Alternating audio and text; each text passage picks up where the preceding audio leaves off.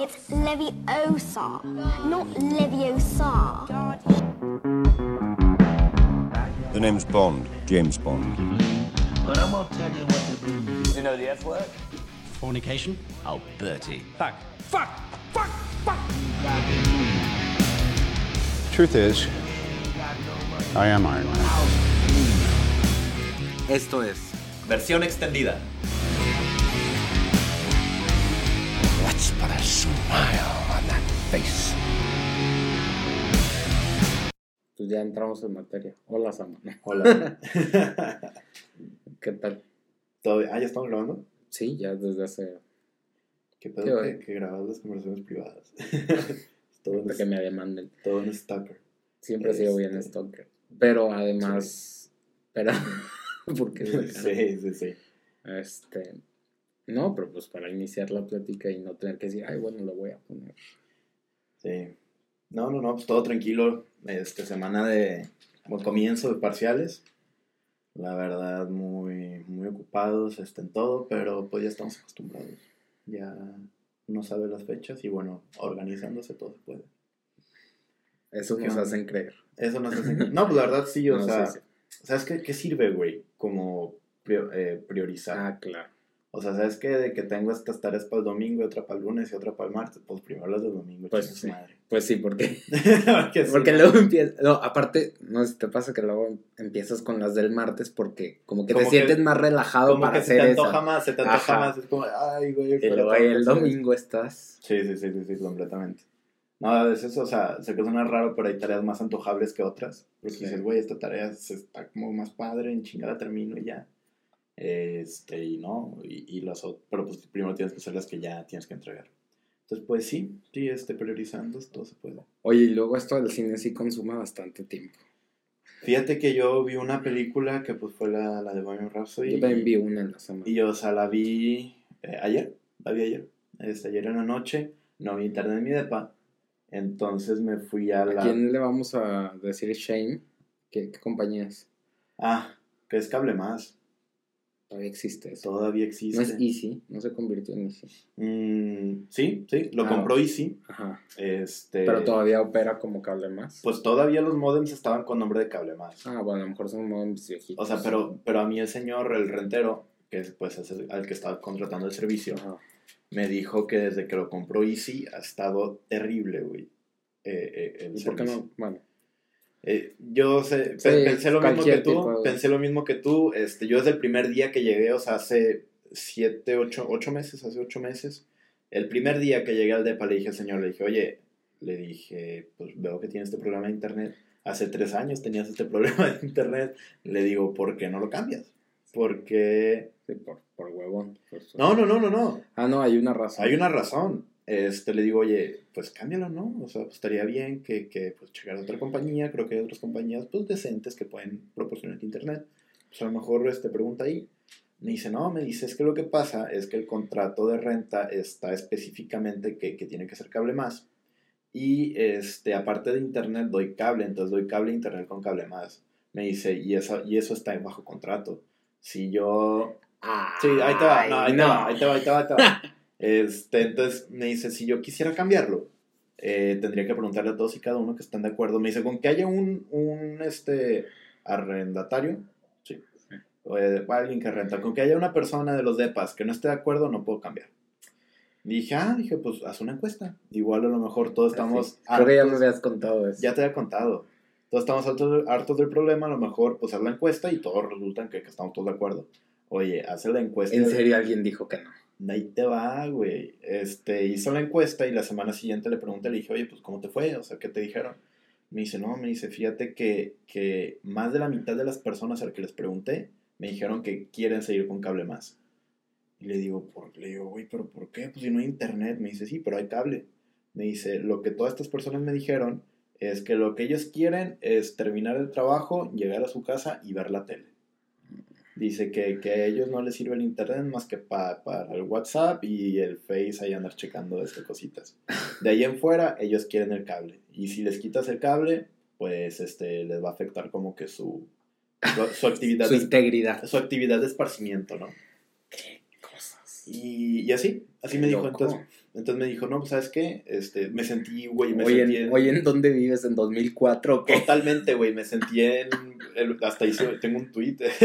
ahí. ¿Tuiteaste? Sí, tuiteé sobre eso. Dije, no sé si estoy en el, este, en el siglo XXI o si mañana me uno al movimiento del cura Hidalgo. Porque Oye. me sentí viejísimo, güey. Dije, güey, qué pedo que la gente. Aparte, tomando en cuenta que vives en un lugar donde viven puros estudiantes o gente que acaba de terminar de Fíjate, estudiar. fíjate que del- en, el, en el punto en el que estoy está todo volteado. Realmente yo, yo cambiaría la distribución de los depas. Porque del lado donde no hay internet somos puros estudiantes. Y del lado donde hay internet eh, está como que Gente que familias y vive- gente grande y así. Entonces yo creo que tendríamos que hacer un intercambio de depas porque la neta está feo. Es en serio, no puedo creer, o sea, los millennials, la generación Z, Pues no quiere internet, Es que quiere está- cable. Quiere cable, quiere cable. Es que no son millennials ellos, ya están, ya están grandes, o sea, son señores de, te estoy hablando, 38 años, 40 años para arriba. Y, y sí, sí, sí, sí, o sea, Ah, los que sí tienen internet. los que sí tienen internet, pero quieren el cable, y, no, y los millennials son los que no tienen internet, Ah, les vale madre el cable, pero necesitan internet para razones académicas y también Ah, para ok, razones... entonces sí va conforme la estadística. O sea, los millennials sí quieren. y Este, los grandes y no. los grandes no. Entonces sí me dijo, pues es que me dijeron que no quieren cambiar y pues yo no puedo hacer nada. Y justamente la semana pasada nos envió un, un WhatsApp el, el rentero y dijo, oigan, este, fíjense que acabo de hablar con, con la compañía y este, les acabamos de contratar un internet de 50 megas para que este problema del internet se resuelva y, y todos queden contentos y ya esto por fin este, tenga solución. Dije, güey, dije, qué chingón, un internet de 50 megas. Pues sí, lo compartiría con como 10 cabrones, pero... Ya pues, son el- 5 megas de tener No, punto 50, 5 50. Por eso, por eso, pero entre Ah, diez, claro, claro, ya, ya son 5 Ya son megas cinco. de tener este... Uno. Uno o menos. Este, dije, ok, dije, va avanzando la cosa. Oye, me conecto a la menta- al mentado nuevo modem, me dejaba conectado dos minutos y me sacaba como 10 minutos. Y luego otra vez te conectabas dos minutos y te sacaba este 10 minutos. Y así, o Y sea, es modem de cable más.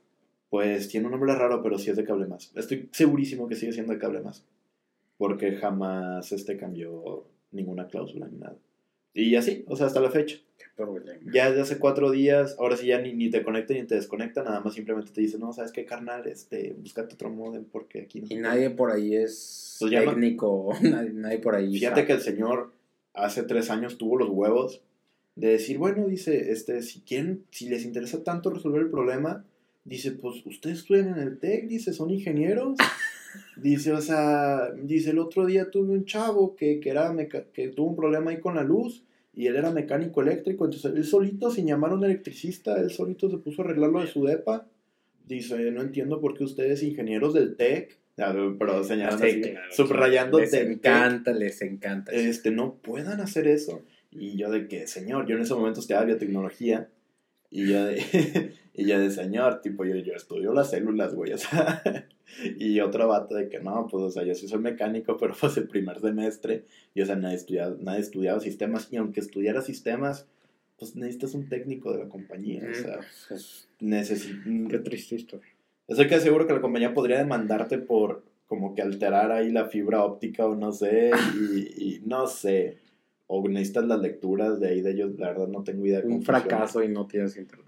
Este, pero sí, el señor tuvo la osadía hace tres años de decirnos eso y ahorita como que ya se calmó un poquito más, pero oye, tres años después sigue el problema. Eh, y todo por no cambiar de compañía. Y entonces no le, no, pero pues sí le podemos tirar shame a cable más. Totalmente, totalmente. Este, a mí lo que el señor me ha comentado es que Cable Más, pues mira, no funcionaba hace tres años, pero ahora funciona menos. Y a partir de la compra de, de Easy, eh, este, más bien desde Cable Más por parte de Easy, eh, me ha comentado que el servicio al cliente y el servicio técnico ha sido muy, muy mal. Entonces, pues sí, lo bueno es que somos ingenieros del TEC, que pues no, no somos ingenieros, yo soy licenciado, pero, pero lo bueno es que es del TEC, entonces puedes meterte al TEC y en el TEC hay internet. ¿vale? Y muy bueno. Y así es como, sí, muy bueno, muy decente. Y entonces viste ayer la película en el TEC. Vi ayer, sí, eh, ayer dije, ¿sabes qué? El viernes en la noche es viernes de parciales, entonces nadie está saliendo, nadie va a ir de antro, nadie va a ir de fiesta. Y dije, pues veamos una película. Y me fui al TEC y ahí comencé a ver Bohemian Rhapsody. Muy buena película, la disfruté muchísimo. Al principio sí, fíjate que no, no tarda tanto en empezar, pero así como que, ay, como que Al, al principio tenías miedo de que fuera mucha historia, ¿no? De que fuera, que se tardara mucho en, en, en agarrar En la buena llegue- parte de la película. En que llegara la parte donde ya es Queen. En donde, no, y la verdad es que no se tardaron nada, la película está, tiene un muy buen ritmo y, y, y está Sí. muy concisa, son, son dos horas, dos horas diez, dos horas quince. Que se te van así. que está súper rápido y, y la verdad es bien interesante este pues lo que vivió Freddie Mercury. Bien interesante, ¿no? Muy duro. O sea, la verdad es que la película está bastante blanda. O sea, la película Es está muy blanda. La Yo- película es muy blanda, me imagino. Yo, yo, yo creía que la película iba a ser más cruda. Yo también pensé, y me imagino que la realidad, o sea, sí, Claro. a pesar de que la película es bastante blanda, me imagino que la realidad Es que sabes debió pasa? ser Que muy dura. Yo, sí, totalmente. Y, y yo creo que a lo mejor la película es blanda porque al final de cuentas no es una película que, que exponga al personaje, Sí. sino es, una, es un tributo. Es de- un tributo a la un- banda ayer. Este, sí, sí, sí, es un tributo, es como una manera de agradecimiento. O sea, obviamente tienes que tener tus partes revelatorias, pero más que nada es en honor a la banda y en honor a Freddie Mercury. Entonces, por eso supongo que no hay como partes tan comprometedoras. Que está muy bien. Está bien, está bien. Este, y pues mira, todavía quedan dos miembros vivos de, de Que estuvieron nada más dos. Sí, ¿no? Eh, queda. Eh, Queda Brian, Brian May, May. que es el de los pelos Sí, chinos. sí, sí. Y queda Y el güerito.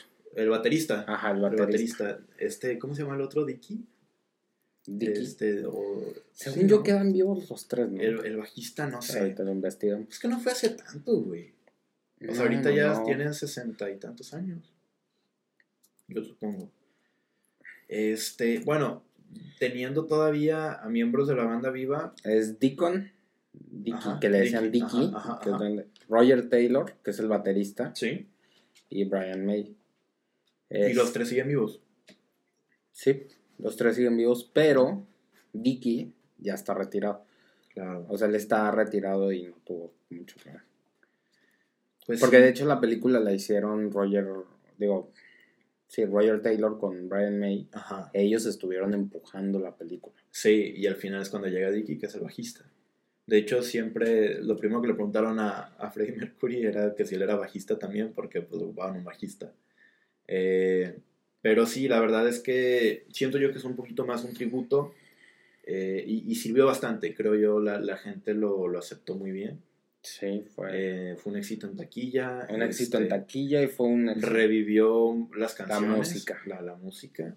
Este, de hecho, vi una imagen muy interesante, era un meme, en donde decía, mira, dice, para todos los que se quejaban del reggaetón y así, Maluma ya está retirado, este Queen está todavía, está, ya está en los número uno de, de de Spotify, Spotify, sí. este, y ahora todo el mundo escucha Queen, ¿no? Entonces, este, el, el universo está un poquito balanceado, ¿no? Pero Eh, sí, pero te digo, es, fue una película muy interesante. Eh, la actuación de, de Malik, impresionante. impresionante, increíble. Impresionante. Lo hace muy bien. Yo, haz de cuando Este, se está igualito. está idéntico, está idéntico. De hecho, estaba viendo unos datos curiosos de la película y decía que, que este Malik, el, el, el actor, de repente, pues estando este, disfrazado ya en personaje y todo, Ajá. de repente le tocaba que pasar por el set o ir al baño o así, de repente se veía en un espejo y no se reconocía. O sea, No, decía porque- de que chingo, ¿quién es esta persona? Y de que, ah, soy yo. Es que es impresionante. Y, y dice que es una buena señal para, una, para un actor.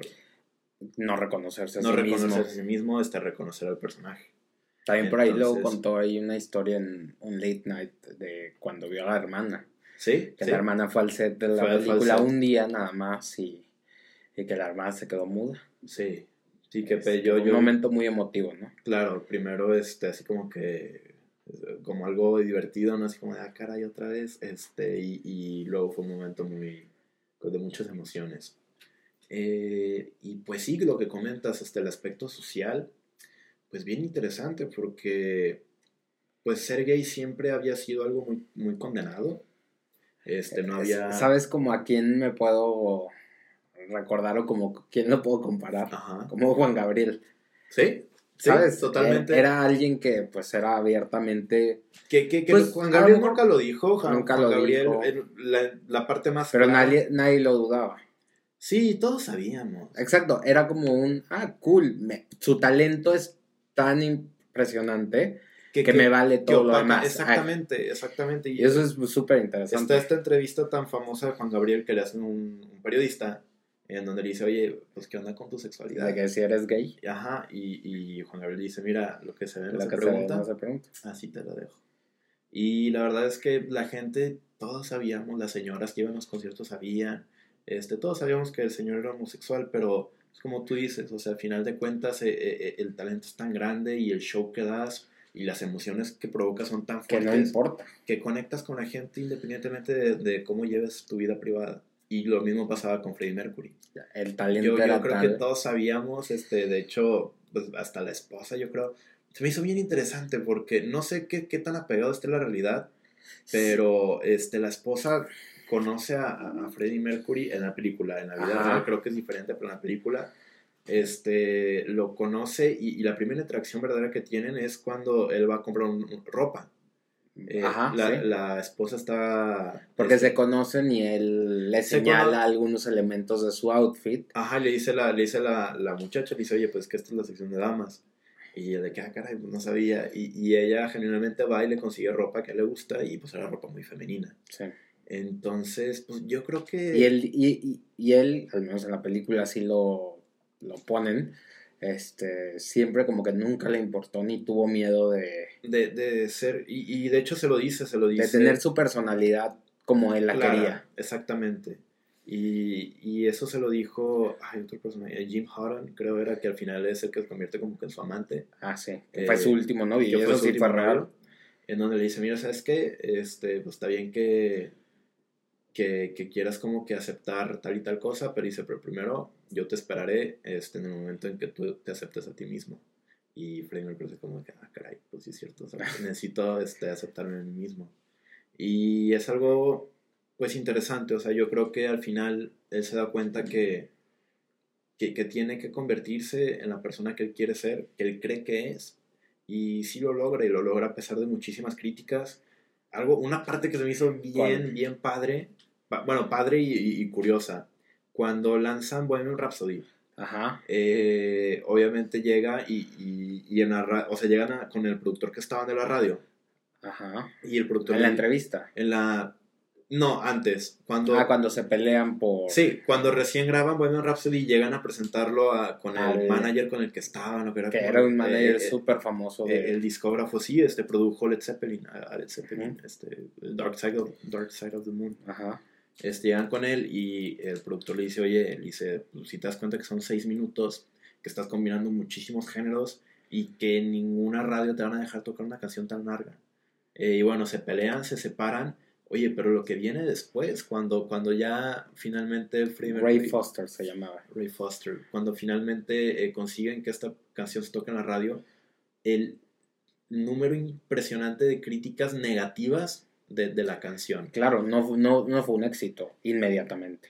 Pero fíjate, se- a mí la película me dio a entender que las personas expertas, entre comillas, que, que, que estaban en la industria de la música, porque hubo hasta reseñas del Times, Sí, sí, de, sí. de- o sea, de muchísimas, este, vamos, fuentes respetables, y todos criticaron muy fuerteamente a Bohemian Rhapsody, pero al mercado, al público, a gente la gente le encantó. Este, y, hasta la fecha se considera como la pieza maestra de, de Queen.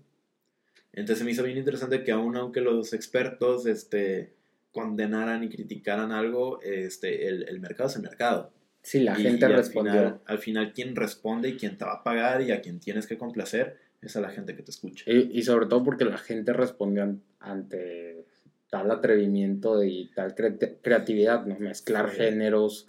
Sí. Este, porque aparte ya era una banda grande, o sea, ya empezaba a ser una banda grande. ya empezaba a tener sus tours este, y, y- y ya estaba viajando pues por todo el mundo. Fueron a Japón, después este, por todo, bueno, primero toda Europa, Primero- después Japón, Primero Estados Unidos, ¿sí? porque tuvieron éxito primero en Estados Unidos. Ya. Hicieron su primer gira en Estados Unidos. Bueno, pues fue, te digo, fue en Estados Unidos, fue en Europa, fue este, en Japón. Y pues les iba bastante bien. Les iba bastante bien y sale esta canción de Rhapsody. Y creo que yo que personifica mucho eh, la canción con el artista que es Freddie Mercury, ¿no?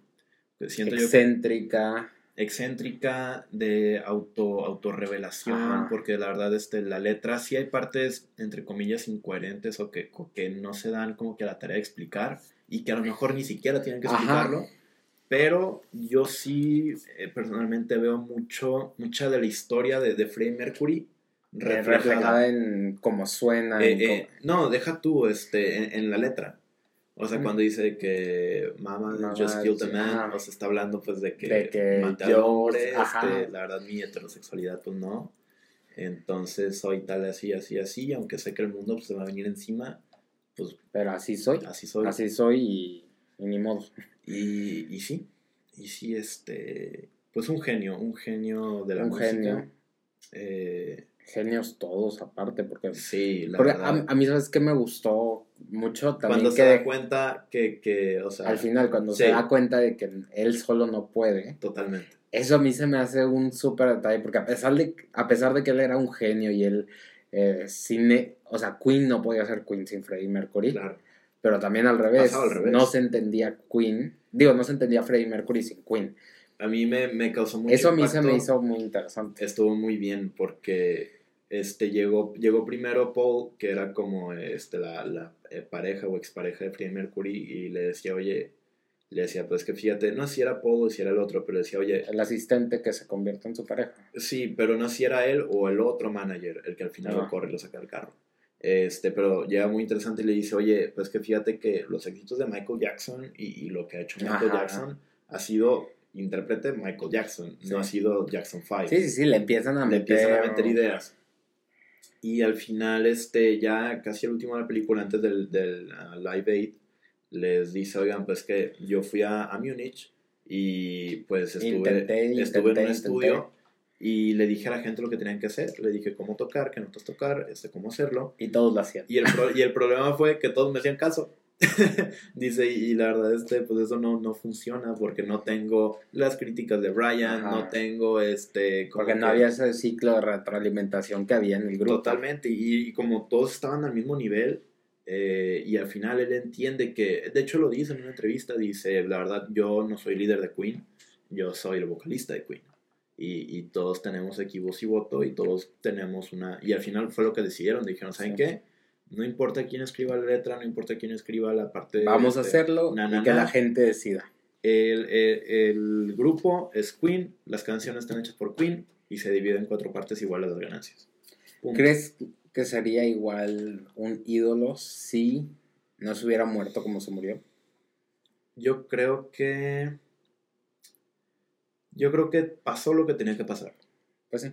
Por- porque sí le Porque- agrega, sí le agrega, claro, cierto, cierto la- dramatismo a la historia, ¿no? No, y deja tú, este, le- la enfermedad del VIH, este, pues era algo, obviamente, pues todos sabemos que no se transmite nada más en, en, este, en los gays, No, no sé. pero pues fue una enfermedad que primero se le atribuyó a la comunidad gay y a la comunidad homosexual. Y se le señalaban como los... como los causantes, ¿no? Este, de, de esta enfermedad.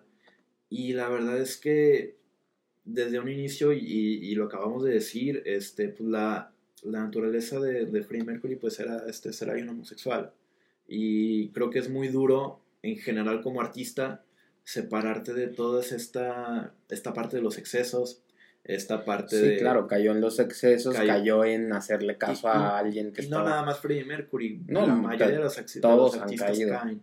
Muchos. Entonces, creo que era inevitable, la verdad. Creo que era muy inevitable que, que él no este, contra, tra- contrajera eh, esta enfermedad y al final, quién sabe, a lo mejor este, al final saber que tenía esta enfermedad fue lo que le empujó a, este, a, a apurarse en sacar este, el, el otro set de canciones que tenía por, por producir. Entonces sí, definitivamente todos hubiéramos adorado tener este, a Freddie Mercury. Imagínate ahorita un concierto de Queen completo. Y, o sea, y, y fíjate que es bien curioso porque hay muchos genios si te das cuenta, lo- la gente realmente brillante eh, vive poco o, o a veces vive muy limitada. Sí. Eh, yo lo he platicado en su momento, obviamente no es de la música, pero yo lo platicaba en otro momento. Eh, imagínate lo que, por ejemplo, este Stephen Hawking Ajá. hubiera podido hacer Si no hubiera si no hubiera tenido esta, esta enfermedad que, que, que lo dejaban así de ruedas. Y, y luego también puedes pensar, imagínate, a lo mejor no. Eso fue lo que lo empujó. Sí, O sea, no, nu- nunca sabes, ¿verdad? o sea, porque, porque lo vemos como una debilidad y evidentemente es algo que, que los este, retiene bastante, pero pues quién sabe, a lo mejor bien dicen que las dificultades lo vuel- vuelven a uno más Ah. fuerte. Entonces, ¿quién- a lo mejor ese sentimiento de, de, de apresurar, de, este, de gastar bien el tiempo que nos queda, de estar agradecidos por, aún en la condición difícil en la que estamos, este, estar en paz con el alrededor, pues a lo mejor eso es lo que al final te lleva y te impulsa a, a hacer Ah, las cosas. Sí, te da el coraje y la fuerza para. Entonces, pues yo creo que era algo parecido con Freddie Mercury. La verdad, yo, yo sí creo que pasó lo que tenía que pasar. Claro. Y si Freddie murió a los 45, ¿no? Murió a los. Ahorita te digo. Nació en el 46 y murió en el 91. Sí. 45. Sí. Murió a los 45, entonces yo creo que... Qué pena que no pude hacer la suma rápida. y soy ingeniero del TEC. No, ya te, regana- te regañaría mi rentero. Este, yo creo que desde un principio teníamos un Freddie Mercury para 45 años. Y Sí, pues, hasta ahí, o sea, Sí, pues hasta ahí llegó. Pedir- 45 años. Es que 45 años es nada. es nada. Y todo lo que hicieron. Y la verdad no sé, pero supongo que después de la, de la muerte de Freddie Mercury se separó la banda, ¿no? No sé. O, o no sé si sacaron otros sencillos, ya ellos tres, pero pues como acabamos No. de decir, este Queen no es, no es, es Queen sin, sin Freddie Mercury y Freddie Mercury no era Queen sin los demás. Entonces la verdad no sé si, si la banda decidió sacar algo después de la muerte, no, no sé. Pero pues sí, así es como se da en la vida. Sí. Y la película está muy. o sea, los conciertos están. eh, bueno, el- Están increíbles. la parte final del concierto, si alguien no lo ha visto, este. eh, la parte final del concierto del Live Aid, que es el concierto este para ayudar a A África. África, este, la hambruna. No sé si viste el original. Eh, sí, sí he visto segmentos del original. Bueno, idéntico. Sí, Ah, ahí, está, ahí está en YouTube y está en alta definición. Igualito. Es una. O sea, recrearon en el detalle. O sea, se fijaron en el detalle para recrear Sí. este, los conciertos. las- y eso creo que es algo que no nos damos cuenta, pero que hace que sí lo creas. Hace que sí. Sí. Sí, sí, sí, te, te mete y yo no vi la película en un cine, pero supongo que estando en un Yo sí la vi en el cine y de te- verdad te- en el cine estás. Te metes este, completamente ahí, que estás cantando con Freddie sí, sí, sí. Eh, fíjate que algo que a mí yo tenía duda y, y que después me puse a investigar era cómo le hacía eh, Rami Malik para hacer la voz de Freddie Mercury. Porque Pero yo... lo que le hicieron, que lo que yo escuché que él dijo, Ajá. fue que era su voz pegada con voz de Freddie Mercury. Sí, sí, yo también este, O sea, lo pero mismo. porque él, pues no. Pero según yo eran, era una, eh, como lo sintonizaban o lo, lo mezclaban con tres partes. Era la parte eh, de Freddie Mercury, la parte de Rami Malik y la parte de otro cantante canadiense Mm, que tiene el mismo rango que Freddie Mercury. mm, Este, no recuerdo el nombre, igual si, si ustedes lo pueden buscar, el, el muchacho es canadiense. Pero este sí, eh, eh, de hecho hay mucha, eh, Celine Dion, otra, pues esta cantante tan famosa, sí. conoce a este chavo canadiense y, y creo que se emocionó mucho al escucharlo cantar porque i- interpreta, según ella, interpreta eh, muy parecido la voz y el rango de Freddie Mercury. Entonces, sí, es- este, ay, Brian Curtis, algo así, o no, Mark Curtis, algo así, no recuerdo, no recuerdo. Pero sí, era, era como que la unión de estas tres voces lo que hacía eh, que pudiera cantar durante la película, porque decía, wow, si, si Rami Malik puede cantar también así, Sí, pues no ¿Por, qué, manches. que- ¿Por qué no está dando conciertos? sí, Oye, que lo has visto que está, si ven su cuenta de Instagram, anda como rockstar. O sea, Sí, como si estuviera en el personaje. Pues yo creo que te impacta, ¿no? Al final te impacta en tu persona. Yo creo que sí y lo marca. Te cambia la vida. Lo marca como actor. Y te este, tienes que meter mucho en el papel. O sea, fue como su Harry Potter. De hecho, yo eh, igual te digo, en esta como que me puse a investigar la película, eh, Rami Malek se ponía la prótesis dental de Freddie Mercury, eh, aunque no estuvieran grabando. Se lo ponía este, en Sí. el rato que estuvieran en el set, en el rato, en el ratos libres y así. Él tenía puesta esa, esa prótesis dental para como que, que sentir un poquito Para más de lo- de lo- sentirse dentro del personaje Freddie siempre. Mercury. Sí, totalmente. Y, y es lo que muchos actores como de, de método hacen. Y luego los, los movimientos, o sea, los movimientos es Eh, impresionante. eh, es muy, muy bueno. Entonces, una película muy disfrutable. Yo creo que cualquiera que esté interesado en Queen o que quiera aprender de esta gran banda lo puede hacer y, y es una película muy bien hecha. Es una película muy bien hecha. Y muy di- y, y- Divertida, es divertida, te- es te divertida. Yo, yo, yo Este. sí me divertí bastante. Este, Fíjate que yo creo que ya hay pocas películas que te entretienen de esa manera Sí. en la que estás. eh, que no te puedes, no le puedes poner pausa, ¿no? Claro, te, te familiarizas con el Ajá. personaje y dices como, ah, caray, pues, ¿qué, qué va a hacer a continuación, no? Y esa película es una de esas. Sí. Entonces, pues, muy, muy interesante y muy padre. Este, Sí. Se los recomiendo, chavos, si quieren checarla, háganlo, por favor.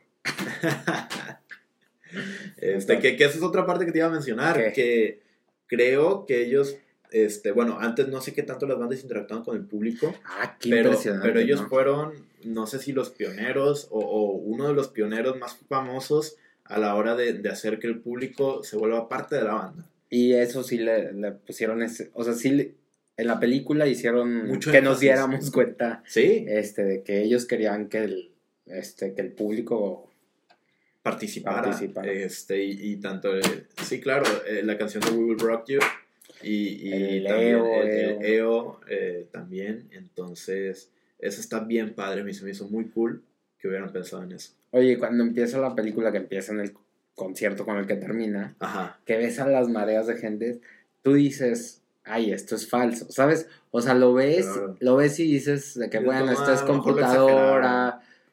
Y después de que ves el real, Dices, no, hombre, Está igualito. ¿Cómo, cómo cabía tanta gente? en ¿cómo cabía lugar? tanta gente? Sí. Yo he visto conciertos, por ejemplo, de Metallica, que también este, Sí, sí, tienen muchísimos este, espectadores. Oye, o cualquier concierto en Brasil que... que, que son bastantísimos. Este, pues tocaron en Brasil también, Sí. Y a, mí- y a México sí te sabes más o menos la historia de Yo- Queen. de que por qué no vinieron. ¿Neta? No.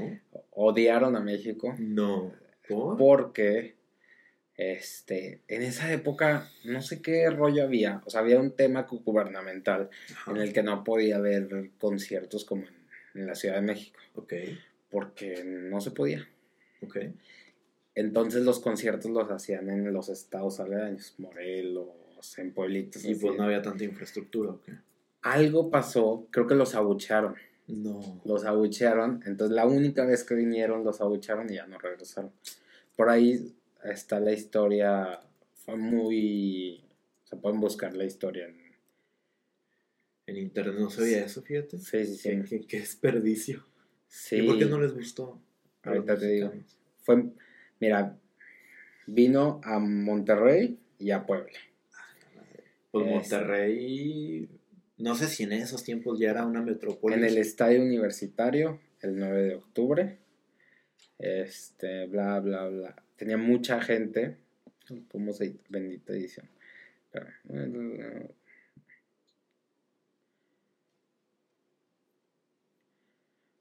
Hubo problemas de logística porque el. no, no vendieron los asientos numerados, entonces la gente tenía que acampar días y días afuera. Este, bla, bla. Que Freddie Mercury empezó a escupir agua a la gente de las primeras filas. Y eso les Que era común, que era común, que de hecho es muy común. ¿Cómo se llama este grupo? A ver si tú sabes. El- los que escupen todos, todo el público escupe como en una copa. Nunca, nunca. ¿No es Kiss? Ah, sí, es un grupo de esos. Este, Gene Simmons. ¿no? se me hace que sí, que todos. ah, Eh, el que sí. toca la guitarra con la lengua. Ajá, se me hace que sí es. Este, no, no sé si no, sea. no tengo ni idea de quién, pero escupe todos. Bueno, eso era como muy común de, de los conciertos, ¿no? Pues que escupiera como el agua Y, así. y a la gente le Y cayó entonces la gente se, se ofendió. Ah. Este, y luego regresó con un sombrero de paja, de esos sombreros así como mexicanos, Ajá. este, y que eso desató la ira del público. Les cayó Abuchearon a la banda, les arrojaron zapatos, botellas, No todo. Se acabó el concierto. Este, y según, según este sitio, dice que Freddie Mercury dijo: Muchas gracias, Puebla, muchas gracias por los zapatos. Adiós, amigos, motherfuckers. Adiós, you bunch of tacos. No.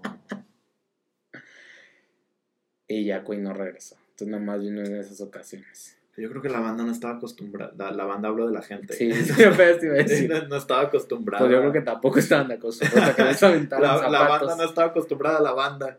Este, no, la gente no a lo mejor fue muy disruptor para esos Es lo que te iba a decir, que realmente, pues en esos tiempos, ¿qué, qué se escuchaba en México? Por puro Pedro Infante y todos esos, ¿no? O sea, Sí, sí, sí. señorones que pues vemos ahorita de trovadores hacían las películas de blanco y negro. Fíjate, no, ni siquiera, ¿eh? Vinieron en el, en el 81. Pues la verdad no sé qué. Pues- Supongo que para que hayan venido y para apuntar gente es que era reconocida la sí, banda. ¿no? claro. Menos Y ve que dice, dice que acampó. Sí, acamparon por días. Entonces, a lo mejor no sabía que era No parte de los conciertos. O Puede como- ser, porque, digo, para nosotros es difícil imaginarnos porque nosotros tenemos la información. Claro, y puedes ver conciertos en YouTube y así, pero Pero a lo mejor ellos no a lo mejor ellos nada más conocían las canciones y no conocían lo que hacían durante los Ajá. conciertos. Entonces eso Puede pues, ser. rompió un poquito con el público. Puede ser, pero qué interesante, ¿no? Y no regresaron. Freddie Mercury nos llamó mm, of Motherfuckers, tacos. bunch of tacos. No, no sé cómo tomar eso. Pero, Dolió, ¿verdad? pero- Dolió enterarse. Pues sí, pues, ay. Pero pues supongo que si la gente te avienta un Sí, zapato pues, y una chancla y, y botellas, pues también dices, pues chingas madre. Pues claro, Entonces, pues sí, hombre, qué, qué, qué lástima. Qué lástima que. Igual y jamás hemos sido hechos para el rock. Sí. Que no sé si hubiera regresado, ¿eh? Freddie Mercury, o sea, si, si le hubiera ido bien. A lo mejor sí, no sé si se hubiera- murió hasta hubiera 10 echado- años después. No digo, habría que caer las giras y eso. pero No, a quien le no sé, interese, qué, no sé qué tantas giras he hecho aquí en América. No sé, pero al menos qué interesante, ¿no? Que no sí, regresa. sí, sí, sí, este, Una, no, una bonita historia. Perdón, Freddy, donde quiera que estés. Y te pedí, te exigimos una disculpa. Por- no, disculpa por por decirnos. of tacos. Eh, depende de qué tipo de Ey, taco, ¿no? Qué divertido, ¿no? Qué divertido que nos hayan dicho bunch of tacos. ¿Qué Sí tipo de tacos? A ver, ¿con, con cuál, con qué tipo ¿Con qué de taco taco? me identificaría? Yo me hubiera ofendido si Es fuera como un ¿Como un taco de qué? Un ta- una quesadilla. Si me hubiera dicho quesadilla sin quesadilla queso. sin queso. Quesadilla sin queso. yo You bunch of quesadilla sin queso. Quesadillas without cheese. A mí me hubiera ofendido porque dijera, oye, Freddy, pues, tal- depende de dónde, pero no sé si se los dijo en Monterrey en Puebla. Lo dijo Puebla. Ah, pues tan cerca. Pero, pero igual este sí, este, oye Freddy, pues mínimo que sea con queso, por favor. Yo, Porque. mira, ahora, no sé, si hubiera sido en Monterrey, pues un taquito de chicharrón. taquito de chicharrón, una campechana. Una campechana. Si una campechana a lo mejor podría identificarme con una campechana. Sin ningún problema. Sí. Tienes Qué bistec, tienes, tienes bistec, tienes trompo, Fajita. tienes, tienes todo. Arrachera. Ah, fajita me hubiera enojado. ¿Por qué? Porque no, no, es, no es comida mexicana. Es La Tex-Mex. fajita. Las fajitas. La- las fajitas es Tex-Mex. O sea, se, se ay, comen. es Ah, un pedazo de se- carne co- sí, sí, Es lo mismo que la rachera. Pero se comen en Texas. Aquí yo. bueno, es que yo soy fronterizo y Ah. la ah, fajita. aquí yo en Monterrey yo jamás he comido fajitas. si has y- comido, es la rachera, es lo mismo. Te lo juro que es lo mismo. Sí, no, creo que Victoria comí en Ciudad Victoria. Es lo mismo la fajita y la rachera. Qué triste, pero. No, fajitas me hubieran enojado. Aparte porque. el- Boncho, fajita, porque el mundo piensa que, que nuestra comida típica son fajitas. En Suiza a mí me decían, güey, las fajitas están súper ricas. Y yo, que pues sí, güey, pero pues no, yo no. Eso nada más en el norte. Yo y- no como fajitas y... de que, o sea, si me hubiera dicho, güey, el pozole está con madre, pues sí, está con madre. O los tacos también. Los tamales, Pero, el a mí mole. la, pero a mí la raza, este, ahí en Suiza me decía, güey, las fajitas, y yo que sí. Entonces, si me hubiera Sí, hecho fajitas, tal vez me hubiera calado más. No, fíjate que no pensé que las fajitas fueran tan famosas. Sí, yo tampoco. Pero Estados Unidos se ha encargado de hacerlas famosas y de venderlas como los nachos también. Según yo, nachos no es. El Nacho no es mexicano, no creo. Creo que hubo un señor que. ¿Te acuerdas de la canción de, de. Nacho Libre? no. Digo, no, no la canción, la película, perdón. Película, película. Sí, sí, me, o sea, tengo varios recuerdos. Yo alguna vez la vi y ahí como que explicaba la, La historia. la historia del Nacho, pero según yo, hubo alguna parte en México donde se empezó a hacer, y, pero ¿Sí? se, se masificó en Estados Unidos. Son un platillo de origen mexicano. Qué risa que dice. Cubiertos con un queso especial llamado queso para nachos. Ah, perdón. este, en Piedras Negras, Coahuila, Ajá. que es frontera. Con Estados Unidos. Ajá, entonces de ahí Ignacio Ayala, el Anaya. Ignacio Anaya preparó ingeniosamente Sí. Un platillo. Nacho.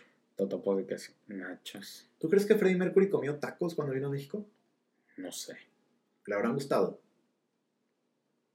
A lo mejor no, y por eso nos dijo bunch of tacos. Bunch of tacos. O a lo mejor sí, era un halago, ¿no? Pues sí, a, a la gente extranjera yo sí les bien los tacos. Les cae gordo que estén picosos. Picosos. Ah, sí. O sea, la gente es bien maricona con el, con el chile. Este, sin, sin albur. Pero hablando de Freddie Mercury, es- yo tenía... Yo tiene más sentido todo. Sí, todo tiene... Este, Conexión. Yo creo que Freddie Mercury se aprovechó para chingarse unos taquitos aquí. Qué, qué pena si no. ¿No? Pues ojalá y sí. Aparte, en los ochentas, ¿qué comías, güey? No había franquicias en México. Bueno, tantas como ahorita. Sí, yo creo que sí. ¿no? Pero no, no podías ir a McDonald's y McDonald's ni siquiera, es más, en Europa yo creo que ni siquiera estaba tan distribuida. Este, entonces pues, yo creo que sí, o sea, yo, yo, yo sí creo firmemente que habría que preguntarle este, cuando ya estemos en el cielo. Pero Sí, yo, yo, eso. yo, Oye, yo oye, sería la primera pregunta que le haría a Freddie Mercury. de que, oye, Oye, comiste tacos. ¿comiste ¿Por qué nos tacos? dijiste bunch of tacos? Ajá, ¿Te gustaron o no? Este, y aparte es, es muy...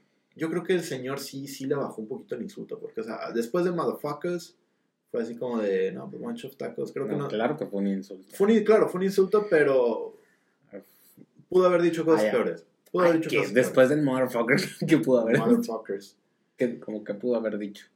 Es que Motherfuckers es muy Pero es, común, ¿no? no sé, Es como, es como el chinga a tu madre, es así. como ay, hijos de la chingada, ¿no? ¿Qué más nos pudo haber dicho?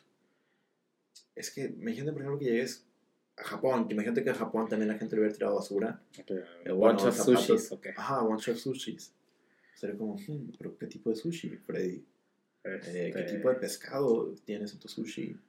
¿Acaso es un ah, sashimi? ¿Acaso es un maki de camarón? Está el 2x1. ¿Tienes salmón? Tiene salmón. Este, el salmón es un platillo muy, muy gourmet. Muy, muy exclusivo. No sé, pero nos dijo bunch of tacos. Qué bonita historia. Qué bonita historia, pero bueno. ¿Y qué más viste? ¿Qué más has visto? Eh, ¿Qué más he visto? Mm, mm, mm, bueno, vi el tráiler de la favorita. Yo ya la vi. ¿La, la quieres comentar? Porque no creo que la quieras ver. ¿La No vas a la- ver? No la vas a ver. Está bien. No Vería a otra película, pero no la favorita. Porque estando en mi... ¿Qué pensaste con el tráiler? En mi sufrimiento, este, entre parciales, dije, ah, mira, Lalo me comentó acerca de, comentamos aquí en el podcast acerca de, De la favorita. de la favorita y dije, pues vamos a echarnos un tentempié con el tráiler. Y, y la verdad es que sí es de esas, la vería si fuera una película seria. Ahí te va, ahí te va el contexto de- de- del tráiler. Está Emma Stone, creo que ya lo habíamos dicho en el, en el Es podcast Emma pasado o Stone. Eh, Olivia Colman. Olivia Colman. que es la grande. Carol, Car- sí, sí. Ajá. Y Rachel Weisz. Bueno. Eh, y la historia en general es que durante el siglo XVIII eh, Inglaterra estaba en guerra con Francia, ¿no? Ajá. Entonces, este, la reina, pues era una persona muy solitaria eh, y era, tú ya lo habías dicho en algún momento, este, no estaba separado ahorita como está de la reina y el, y el primer ministro, Ajá. sino pues era la reina quien comandaba el ejército y todo esto, Sí. ¿no? O sea, el primer ministro, primer ministro tenía que convencer a la reina de, oye, ¿sabes qué? Queremos hacer Esto, estas... y esto, y la reina decidía. Y ella decía sí, sin importar el estado en el que estuviera la reina. Totalmente. Entonces, eh, esa película parte de, de- de este contexto histórico.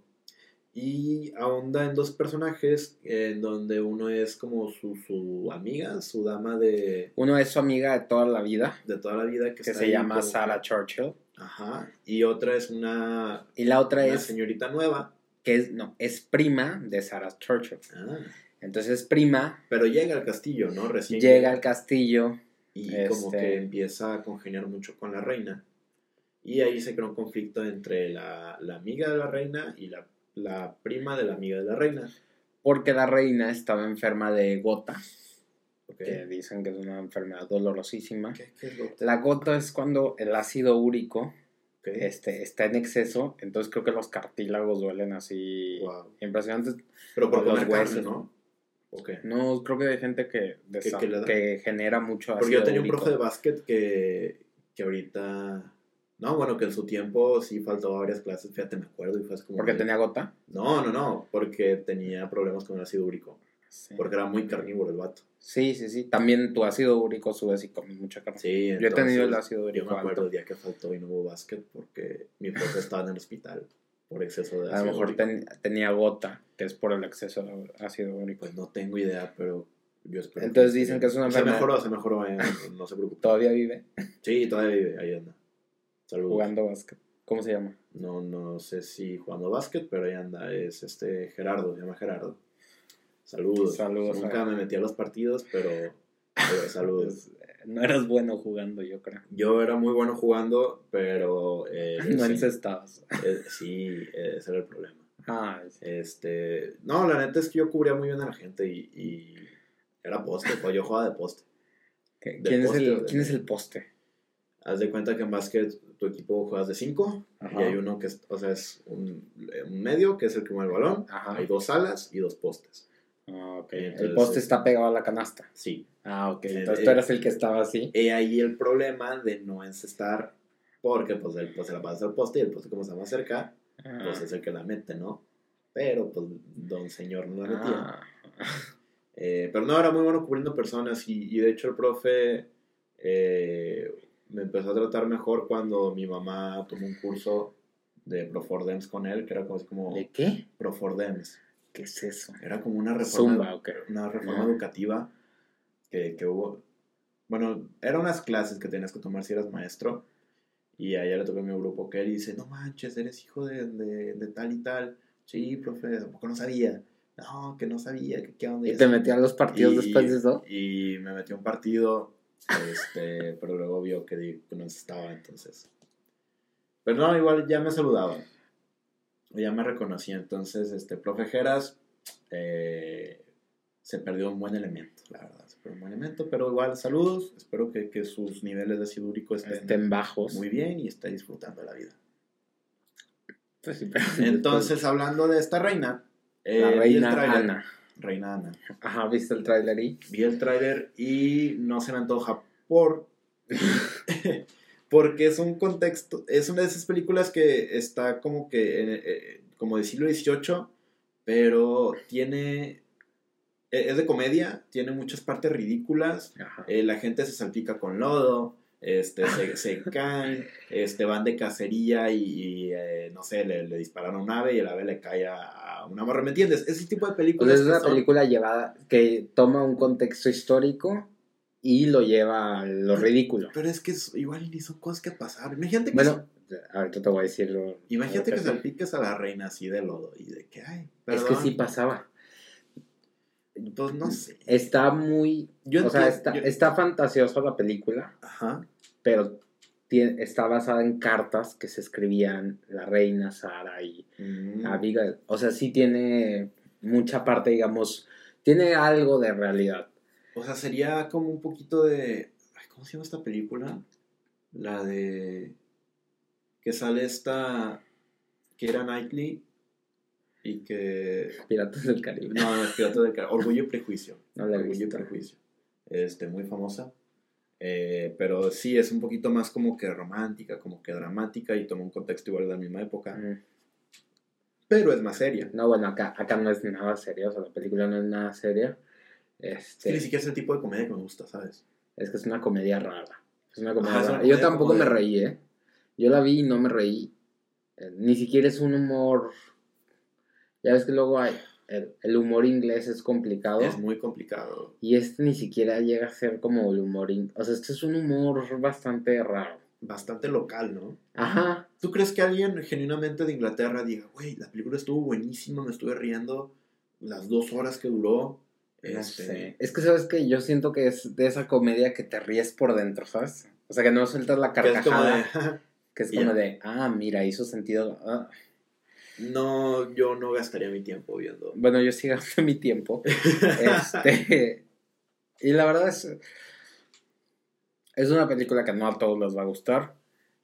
Pero es una buena película. Se ve bien producida, se ve bien hecha.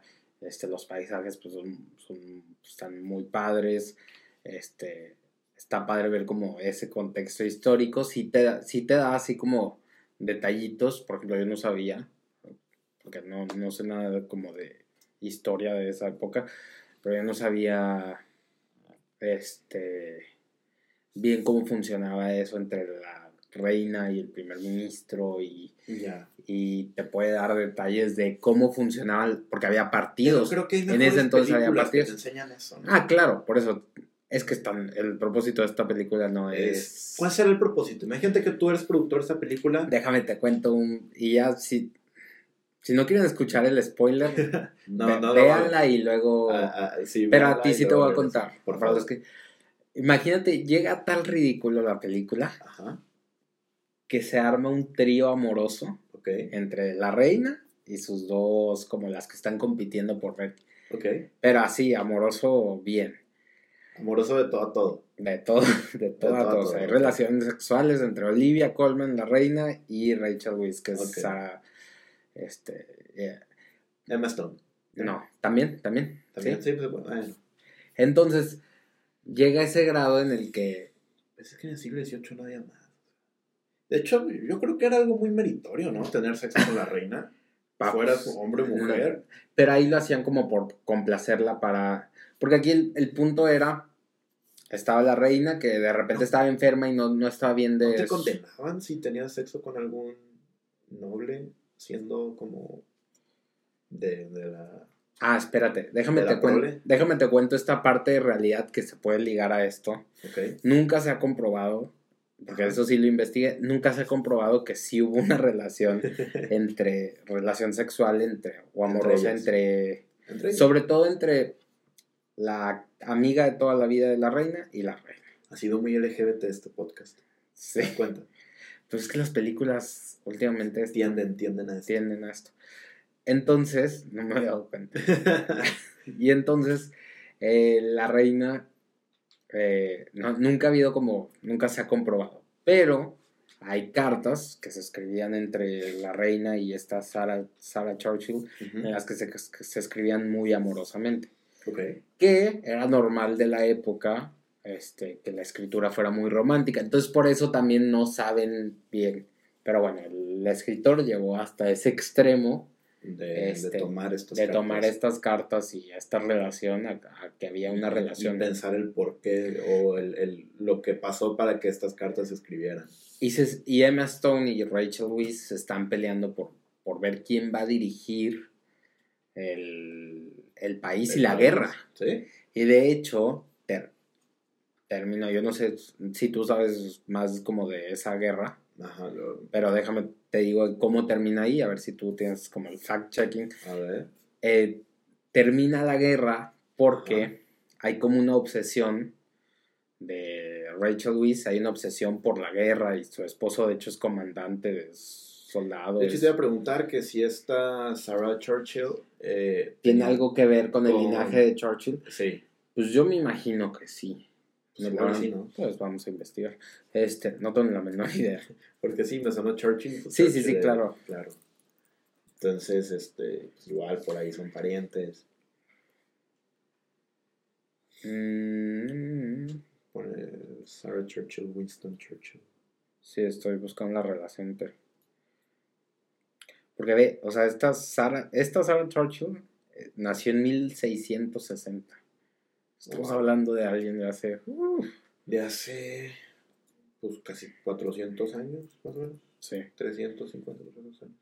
Sí, mira, Winston Churchill y incluso hasta Diana, la princesa, ¿Neta? son descendientes de esa familia. Fíjate. Qué locura, ¿no? Desde esos tiempos. Desde esos tiempos.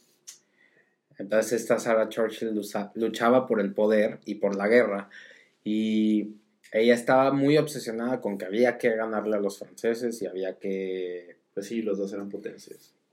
Y por el otro lado, aparte eso está bien interesante, muestran cómo están este, los dos partidos, los Tories y los que son los conservadores y los no conservadores, Ajá. que existen desde ese entonces. Claro, en ese entonces se peleaban a ver quién complacía a la reina para que la reina lo eligiera. Y hasta la fecha, ¿no? Los, los Tories están, este... Ah, sí, hasta la fecha siguen siendo conservadores, pero ya hoy el No, primero no, pero creo que quien está a cargo ahorita del poder son los Tories. Sí. Ajá. Sí, o sea, son partidos que tienen una historia tremenda. Y entonces están ahí como decidiendo y están los que quieren la guerra y los que no quieren la guerra. Y Emma Stone va tomando la bandera de la paz y de, de no que querer la guerra. ajá. Y la prima, sí. Rachel Weisz, ella sí quiere la guerra. Entonces, realmente es saber quién le endulza más el oído a la reina Claro. para poder tomar la decisión. Y al final gana Emma Stone Ok. y, y acaba Y la guerra. acaba la guerra.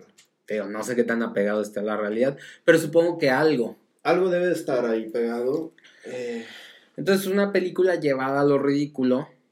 Este. basada en hechos reales. Que tiene algo de, real- de realidad.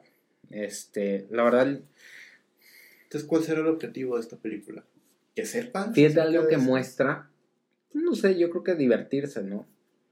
Así como un rato. Este, a lo mejor, como ha habido tantas películas serias de la realeza, a lo vez. mejor hacer una no tan seria, igual, pero te digo, con pedacitos de realidad, a lo mejor. ¿Sabes a mí qué me llamó la atención? Ajá. Algo que muestran siempre es cómo se están manipulando entre todos. Ok. Este, y, y cuando yo creo que pensar en el contexto de hace 400, 300 Sí, años, sí. cómo se movía el poder, o sea, eso es Era un Pues es poder divertido. Muy, muy elitista. o sea, Ajá, y, y pues ves como la reina dice, ay, vamos a ponerle los impuestos a, a- al acero y al Ajá. aluminio como Trump. al acero y al aluminio. Haz de cuenta que le, le iban a doblar el- los impuestos a la gente para tener más dinero para la guerra. Este, y pues es interesante ver cómo la gente reaccionaba, pero estaba como la gente más progresista, como Emma Stone y el lado de Emma Stone que decía, no, pero ¿cómo? Así no. Este, o sea, Y está estaba interesante. la prima de que sí, a huevo. Y estaba la prima así, ajá. De hecho, ella, ella quiere duplicarlo para que siga la guerra. Este, de hecho, hay un momento en el que menciona que tiene pesadillas de que su esposo, como estaba en la guerra, este, de que los franceses llegaban con la cabeza de su esposo. Y-. O sea, la película está extraña, Sí. este, pero es, es, es buena, o sea, está buena. Es una buena película, está bien hecha. eh, y yo creo que sí vale la pena que la vean. O sea, Sí. vean el tra- a lo mejor mi recomendación sería, Vean el tráiler, si y si dicen, ok, véanla. Y ahora te pregunto, tú que la viste, ¿por qué esta película está nominada al Oscar? Yo creo que porque está muy bien, eh, o sea, la fotografía está muy padre. Que la fotografía la van a quitar de, de, de los, de los Oscars. ¿No viste esa noticia? Sí, sí, sí.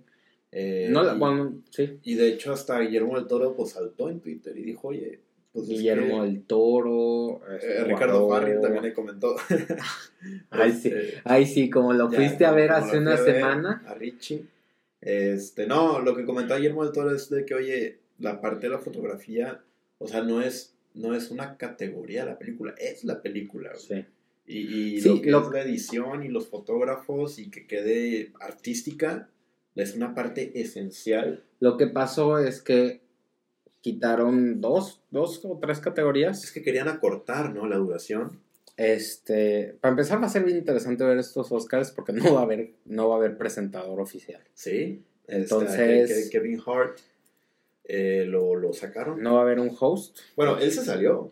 Él se salió porque ahí hubo un chisme y se armó un Porque escándalo. había tenido unos tweets supuestamente homofóbicos, fíjate. Otra vez. Otra de vez, otra el vez programa sigue con la banderita vuelta. LGBT. Este, supuestamente homofóbicos eh, al. ¿cómo, cómo te diré? Pues sí, a, Pues no a la comunidad, ni siquiera se refiere a la comunidad. Lo que él dijo Eran fue unos que- chistes que se podían tomar como Lo homofóbicos dijo, de hace yo- como yo vi 10 los años. tweets. Lo que yo recuerdo es que decía, oye, decía, la neta es que yo no quiero tener un hijo homosexual Ah, sí. eh, porque yo, quis- yo quisiera tener nietos. Algo así, algo dijo de su hijo que él no quisiera que fuera homosexual. Y era un chiste. No, ni siquiera se tomaba Bueno. chiste. Era como de que, oye, la neta, yo quisiera que mi hijo pues, fuera heterosexual, ¿no? Tuviera su esposa, tuviera sus niños y pues yo quisiera ser abuelo. Y creo que ni lo, eh, o sea, el tweet ni siquiera iba tan por el lado ofensivo, pero Fue como un comentario que escucharías de cualquier tío. Sí, y la verdad es que eh, pues fue por eso, este, primero a él lo... aguas, aguas. Este, es que Lalo se, se pinchó con la cámara. Este, y la verdad es que primero lo, lo propusieron para, para dirigir los, Os- los Oscars, a todos nos gustó, dijo, dijimos, ¿sabes qué? Pues Kevin Hart va, va bien. Eh, y luego salió a luz estos tweets, y él solito dijo, ¿sabes qué? Para que ya todos nos calmemos, yo me voy. Y Eh, él lo que dice es que fue, o sea, por lo que dejó de hostear los Oscars, es porque se le hizo que fue un ataque directo. Este, porque dice, en cuanto anunciaron que yo iba a ser el host, al día siguiente, mágicamente salieron esos tweets. Entonces él acusa de que hubo una campaña sucia en su contra. Y dijo, pues mejor para no darles gusto. Y al este, final lo que él comenta, dice, creo que fue con Ellen DeGeneres, ah, sí. él comenta que, oye, pues que ahorita los, los Óscares, de por sí es una, es un jurado, es una academia, igual que, que la gobernatura, bueno, este, el control ahí de Inglaterra, muy elitista. Sí. O sea, ahí te dan el Oscar, por Dios, Dios, quién sabe qué razón. Pues es que entre ellos se premian, Y- entonces... Y entre ellos, o sea, de qué caray, pues si eres el amigo de tal, pues tal. Yo estaba viendo, estaba viendo en un eh, podcast igual que hace Franco Escamilla. eh, eh, comentaba ahí con, con la gente con el que hace el programa, decía pues que igual a lo mejor el que gana el Oscar pues es porque era más amigo del jurado y, y así. o porque le metió más dinero a una campaña. Un, un tema bien interesante. Ahorita Roma, Netflix ha sido, desde que anuncian los nominados hasta que se hace la votación, por lo general empezamos a ver más publicidad, pero publicidad y empiezan a hacer como muchas giras en los late nights, en todos Sí. los programas, todos los nominados y, y, las- y la- tanto de las películas y Sí. de todo. Le meten dinero, o sea, hacen una campaña, le- literal es como si fuera una campaña política, Sí. hacen una campaña para que la gente los vea. Y para que vean, miren, qué tan... Ha ha sido varias, ha sido varias temáticas de hace ya unos 2, 3 años.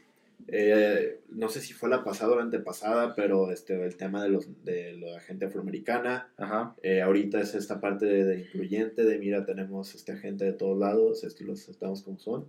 Va a ser dos, tres años el Lo tema de Me lo- Too. Lo, que a mí me sigue calando es que te quiten puestos de trabajo o, o que te, la gente te, te linche por cosas que dijiste hace 8 años, hace 10 años, hace 5 años. ¿Qué opinas de eso? ¿Qué opinas Yo de que- opino, de que, por ejemplo, y no le ha pasado nada más a Kevin Hart, no le ha le, pasado a le pasó a gente. James Gunn a la hora de, de querer dirigir a Guardianes Fíjate la que yo creo que ese, ese es un tema al que cada vez nos vamos a ir enfrentando. Te voy a decir, por ejemplo, yo no dudo en que en 10 años, a lo mejor menos, vamos a empezar a tener presidentes, gente en cargos públicos Ujú. Que vengan de, que sean youtubers, que sean... Entonces estaba Luisito Comunica para la gubernatura de, Bueno, pero eso era como un de. Puebla. Sí, de Eh, Puebla. hablando de Puebla otra vez. de los tacos. A ver, del bunch of tacos. Del bunch of tacos. Este, yo, ¿por qué? Porque pues son personas que tienen exposición Cuauhtémoc pública. Blanco. Cuauhtémoc Blanco. O sea, Este, lo mismo Car- que- Carmen Salinas, ahí está. Entonces yo creo que, pero a lo que, a lo que voy por lo que va a ser más trascendente que sean de YouTube o de algún medio digital es porque todo está, todo está ahí. Sí. Y no son poquitas cosas. Entonces, Ahorita a mí se me hace muchísimo más sencillo, mira, platicando acerca de, de Cable Más. A mí se me hace mucho más sencillo llegar y poner un video en YouTube que llegar y tener una tele para conectar el cable, para sintonizar TNT, que Claro. ver- que a ver si está en mi canal de programas. A mí se me hace mucho más sencillo hacer la primera que la segunda. entonces, para cuando haya, o sea, va a empezar a suceder con más frecuencia y va, va a ser Sí. un debate de, oye, tú publicaste algo en contra de la comunidad homosexual hace 10 años, tú publicaste... Pero es que, ¿qué tanto representa tu ¿Qué tanto hace repre- 10 años Exacto. a tu persona de ahorita? Yo creo que todavía no tenemos esa mentalidad de ya no me representa lo de hace 10 años, Está bien denso eso. eh. está bien denso. Porque es lo que decía Kevin Hart. En ese momento ni lo pensé, ni lo hice como ofensa, solo lo dije porque era lo que pensaba en el Y- momento, y pero fue hace olvidó- 10 Y años. se me olvidó borrar el Y se me olvidó borrar el tweet. Entonces, ¿hasta qué punto? Eso va a ser un debate interesante que va, que va a empezar a tomar relevancia porque, porque van a empezar a ser protagonistas de todos lados, gente que ya estuvo en redes sociales desde muy chica. Sí, sí, la verdad, este, yo, yo te lo comento desde mi punto de vista, yo no estoy de acuerdo en que le quites Yo tampoco estoy de acuerdo. Si cometiste un crimen o un abuso sexual o algo así, claro, tiene que haber una investigación Pero son delitos. y evidentemente te tiene que condenar, etcétera. Esos Pero son eso lo- delitos y eso se puede eso lo va a determinar un tribunal, lo va a determinar un jurado, etcétera, ¿no? Pero si es un comentario, es que, es que pon- ponte de parte un poquito el abogado del diablo. Ponte de parte de, de la gente que comentó que o que tuiteó esto. La gente así se expresaba hace ocho años. Claro. Hace ocho años no había una, una punto de No vista había una conciencia. No pasaba nada si le decías este maricón a, lo- a los homosexuales. Mira, O- es como, como el tema de Yalitza. ¿sí? No sé si viste que un actor de Sergio Sergio Goyri, Goyri. Goyri dijo pinche India. ¿Sí? Este, Eh, y el señor ni siquiera lo dijo para los medios, este, la, su esposa, que es este lo grabó. periodista o Ni idea. Lo grabó y lo subió a una. estaba de que hay corazones, este, aquí está. Pendejadas que yo no sé por qué la- la- las personas en general lo hacen, pero de que hay, este, que tengan un excelente día a todos y les bendiciones. de- ¿Para qué? ¿Para qué? Te voy a hacer grabar un Insta Story de. Estamos grabando el Aquí podcast. estamos grabando, este, estamos muy contentos. O sea, pues, ¿para qué grabas Bueno, esas pendejadas? Pero bueno, estaba esta señora haciendo eso. Y, Y mientras de fondo, estaba grabando. De fondo. Oye, ¿qué, ¿qué onda que te ventaneó tu esposa, güey? O sea, chingado. Pero bueno, estaba esta señora grabando. se Y de fondo se escucha. Es que yo, yo estuve muy enojado con ella. O sea, no estoy. Yo, si yo fuera Sergio Goyri, no estuviera enojado con los medios. Oye, yo estoy enojado con mi esposa, güey. Entonces está de fondo este señor y está hablando con otra señora, que también es artista, creo. eh, o actriz, no, no sé qué sea. Yo. no sé. Y dice, no, pues es que la neta, este, estás poniendo aquí a esta señora que es una pinche india que nada más dice, sí, patrón, no, patrón. Y, y tal, tal y tal y tal. Y pues sí, al final los medios igual lo lincharon. No, y la Pero, gente. vuelvo y repito, e- esta es una mentalidad de señor, Bueno. pero no de señor eh, del lado machista, sino quiero si- decir que es una mentalidad que viene desde hace muchos años. Y, y que a lo que voy es. Yo, yo creo que hasta yo he dicho pinche indio, pinche india antes. Sí. y hoy no me siento orgulloso, ni, me, ni me siento... Es que ahorita... Es ¿Por qué? Porque, porque ya tengo otra conciencia de que, oye, estás discriminando al momento en el que estás diciendo, Y es que nos comenzaron a educar acerca de esto a las nuevas generaciones y a las pasadas desde hace bien poquito. O sea, esto de ser políticamente correcto, a mí me empezó a, a caer el 20 hace qué? ¿Hace tres años? ¿Cuatro años? pues sí, yo creo que a mí hace cinco cuando entré a la universidad y me empecé o sea- a involucrar con temas de equidad de género, pero hasta ese momento empecé yo, a... yo también decía muchas estupideces que hasta que ahorita la gente se me vendría encima. Y, y- y creo que no nos hemos detenido a pensar en, en esta parte de, oye, pues sí, sí dijo esto, pero pues también ten en cuenta que esta nueva mentalidad, esta nueva manera de pensar, pues es, es, Oye, es de menos de cinco años. O sea, dale chance a la gente de, de- de cambiar. Y ahí, ahí en, en ese punto de cambiar, se me hace un tema súper interesante y al- ahí es donde yo creo que está la clave de todo. Con Kevin Hart, con cualquiera que haya hecho algo. A mí me caló mucho lo de James Gunn. Que, que lo hubieran quitado, híjole. ¿Sí supiste de, de- de lo de James Gunn? Que No, no sé el, qué pasó el- con el productor de Ah, de la Galaxia 1 claro. y la 2, que a mí la 2 se me hace una película maravillosa. O sea, ha sido la Pe- pero una de las el- películas más disfrutables que yo Pero el tema de Marvel. James Gunn fue por. También por tweets. Por tweets de hace unos 8 o 10 años. Que, que sí tenía tweets muy densos. Ajá. Sí lo tengo que admitir. Eh, sí, a lo mejor eran un, era un poquito ¿Sabes? Ahí, ahí te voy a decir por qué sí estoy de acuerdo. Ok. Porque tenían que proteger a la marca. O sea, o sea, el riesgo de desprestigiar a la marca Es una marca que genera. Pero es que es lo mismo que la gente decía, oye, tienes a un Robert Downey Jr. que hace 10 años igual, o hace Sí, sí, un poquito, estaba súper metido en las drogas, tienes a, etcétera, etcétera. O sea... yo- Bueno, también yo- quién sabe qué haya pasado ¿Por con? James Gunn si le hayan dicho, oye, sal y di esto, y a lo mejor no quiso decirlo, ¿sabes? Que- creo que al final eh, sí tuvo una declaración donde dijo, ¿saben qué? Pues esto no me representa, este, perdón por los tweets, la neta no, no, no expreso, no ex- lo que se da a entender aquí no es como me siento en realidad, Ujú. Y salieron muchos actores a defenderlo. Del mismo cast Sí. de, de Guardián de la Galaxia salió Dave Bautista, que hace este, a Drax. Ah, ajá. este, dijo, ya saben qué, pues yo estoy con James Gunn y la neta yo lo quiero tener de director. Entonces, o sea, hasta creo que amenazó, dijo, saben qué, pues si él se va, pues a lo mejor yo también me voy.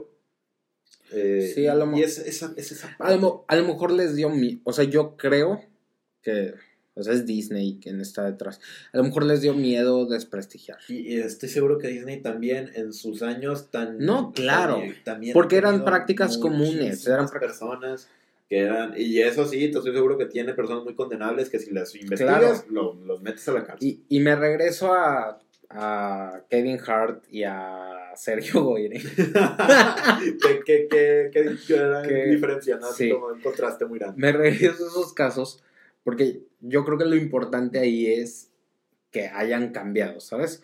Por ejemplo, yo creo que este hay el tema de, ok, ¿sabes? Esto lo hizo hace 10 años, pero este hoy sus hoy ya no hace chistes de eso, ¿sabes?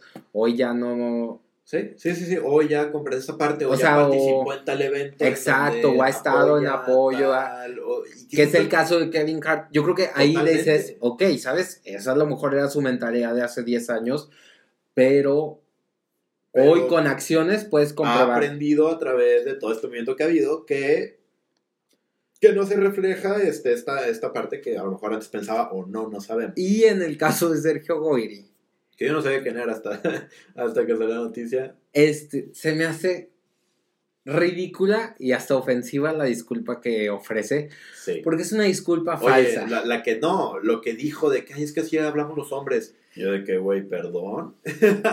o sea, ¿Cuál es? yo soy hombre y la neta no. No, oye, y, y te digo, yo creo que lo importante es cambiar, o sea, que, ok, Sí. ¿sabes? Yo no sé por qué salió a decir, no, esto, a disculparse y decir, no, oigan, este, Es que yo creo que es diferente. Porque Pero- lo, lo- lo que expresa Sergio Goyri es algo muy arraigado a México. claro, Este, e- esta onda de, de que sí, la creemos que discriminación, la as- gente morena este, es inferior y tiene puestos inferiores y, y viene desde la colonia, de, de- desde que éramos col- este, una colonia España, siempre se nos inculcó esta parte de que la gente blanca, la gente de rasgos europeos, va a tener un poquito más, va a tener más éxito, va Sí. a ser más feliz, va a sí, son cosas que venimos arrastrando desde hace mucho. y que hasta la fecha nos cuesta bastante erradicar. Sí. Pero, para lo que voy es a que lo importante es, oigan, ¿saben qué? Sí, acabo de detectar que mi, mi chip eh, que traigo ahorita di- discrimina. ¿Por qué? Porque así he sido los últimos 40, no sé cuántos años tiene este hombre, No, también. 50 años. Entonces, voy a hacer un esfuerzo por cambiar y me doy cuenta de que cometí un error Sí. y punto, ¿sabes? Yo creo que esa tuvo que haber sido la la, declaración la- la narrativa. y de no eso. decir, oigan, este, Ah, así soy una y perdón. Yalitza. Esa es una cosa falsísima. Sí, totalmente. Este, y yo creo que en eso, eso es lo que hay que hacer énfasis. Y te digo, aplica para el caso de Kevin Hart, aplica para todos los casos. Ahora con el tema del, del machismo, o sea, lo importante es decir, oye, ¿sabes qué? Yo estoy acostumbrado a decir, pinches viejas manejan bien feo. Pues ahora cállate el hocico y Ahora, ca- exacto, y, y realmente piensa, oye, ¿sabes qué? Estoy discriminando y estoy estereotipando a una mujer. Sí. O sea, yo creo que eso es lo, lo que realmente importa hacer, Sí. que vayamos cambiando nuestra mentalidad. Porque pues ofrecer una disculpa, callarse por no ser políticamente correcto, eso no sirve de nada. es que en general, o sea, yo creo que la vida te puedes eh, ahorrar muchísimos problemas si antes de hablar lo que sea, Lo pienso. lo piensas dos veces. Dice, eh, no sé qué vaya, no sé si esto vaya a aportar algo a la conversación. Sí. Piénsalo dos veces, Claro. un poquito de decirlo. Y sí, o sea, incluso las, este, hay dichos y frases que, que, por ejemplo, la de no es culpa del indio, sino del que lo hace compadre. Claro. Este, o sea, ese tipo de frasecitas. O sea, está muy en nuestra cultura. es, Está, es bien cultural, o es sea. bien cultural. Si le rascas, lo encuentras. este, Entonces, y yo creo que algo bien importante es reconocerlo y decir, ok, voy a hacer un esfuerzo por cambiar. sí. Porque también no, que, no queramos pedirle a alguien de que, ah, que cambie su chip de la noche a la mañana porque, Porque no se puede. por- porque así han crecido. Así han crecido y, y- e incluso nosotros que tenemos. Nosotros, claro. años, también venimos También este traemos un chorro de telarañas. Y dale, yo, yo también pediría, entiendo, entiendo el lado este, de los progresistas, pero dale chance, dale chance a la gente. No, no la linches luego, luego, no la condenes luego, luego. Hay que ser. Hay que ser más poquito- tolerantes. Un poquito pacientes con los dos lados, tanto del uno, de un lado como del otro. Sí, o sea, tiene que ser en un sentido más de, oye, ¿por qué piensas eso? El debate. Vamos a cambiar, ¿sabes? Sí. O sea, vamos a cambiar porque le afecta, no, no, no tiene que ser un tema prohibitivo, no tiene que ser un tema de satanizar, que eso, que eso ha pasado mucho. Suele pasar en este tipo de movimientos que luego, luego a señalar y a decir. Sí, y eso solo hace más resistencia. Sí. Entonces yo creo que aquí lo importante es encontrar ese punto medio y a partir de ahí avanzar, porque si no, no hay forma. ¿Sabes qué le, qué le falta a la gente del mundo en general? Saber debatir. Claro. Saber llegar Eh, Saber escuchar que alguien piensa distinto a ti. sí, sí, y, y tratar de entender a la otra persona. Es sentarte, dame tus argumentos. Escuchar, callarte el hocico mientras te dan los argumentos, los piensas, luego das los tuyos y al final ver en qué puntos tienes acuerdo, Y- en y- qué y- no, sí. y tratar de entender por qué la otra persona no piensa igual que tú y, Y lo a mismo. lo mejor, este, a lo mejor llegan a una conclusión, a lo mejor acuerda, este, agree to disagree, es de que, ¿sabes qué? Pues, Sabes pues, que, pues, siento, hasta ahí- pues, pues, así, y no tomarse las cosas personal, o sea, es una, es una temática. Ajá. Entonces, siento yo que eso, no sé si lo metería así de materia para la SEP, pero estaría Puta. bien padre Que la gente pudiera. que la gente tuviera el hábito de debatir.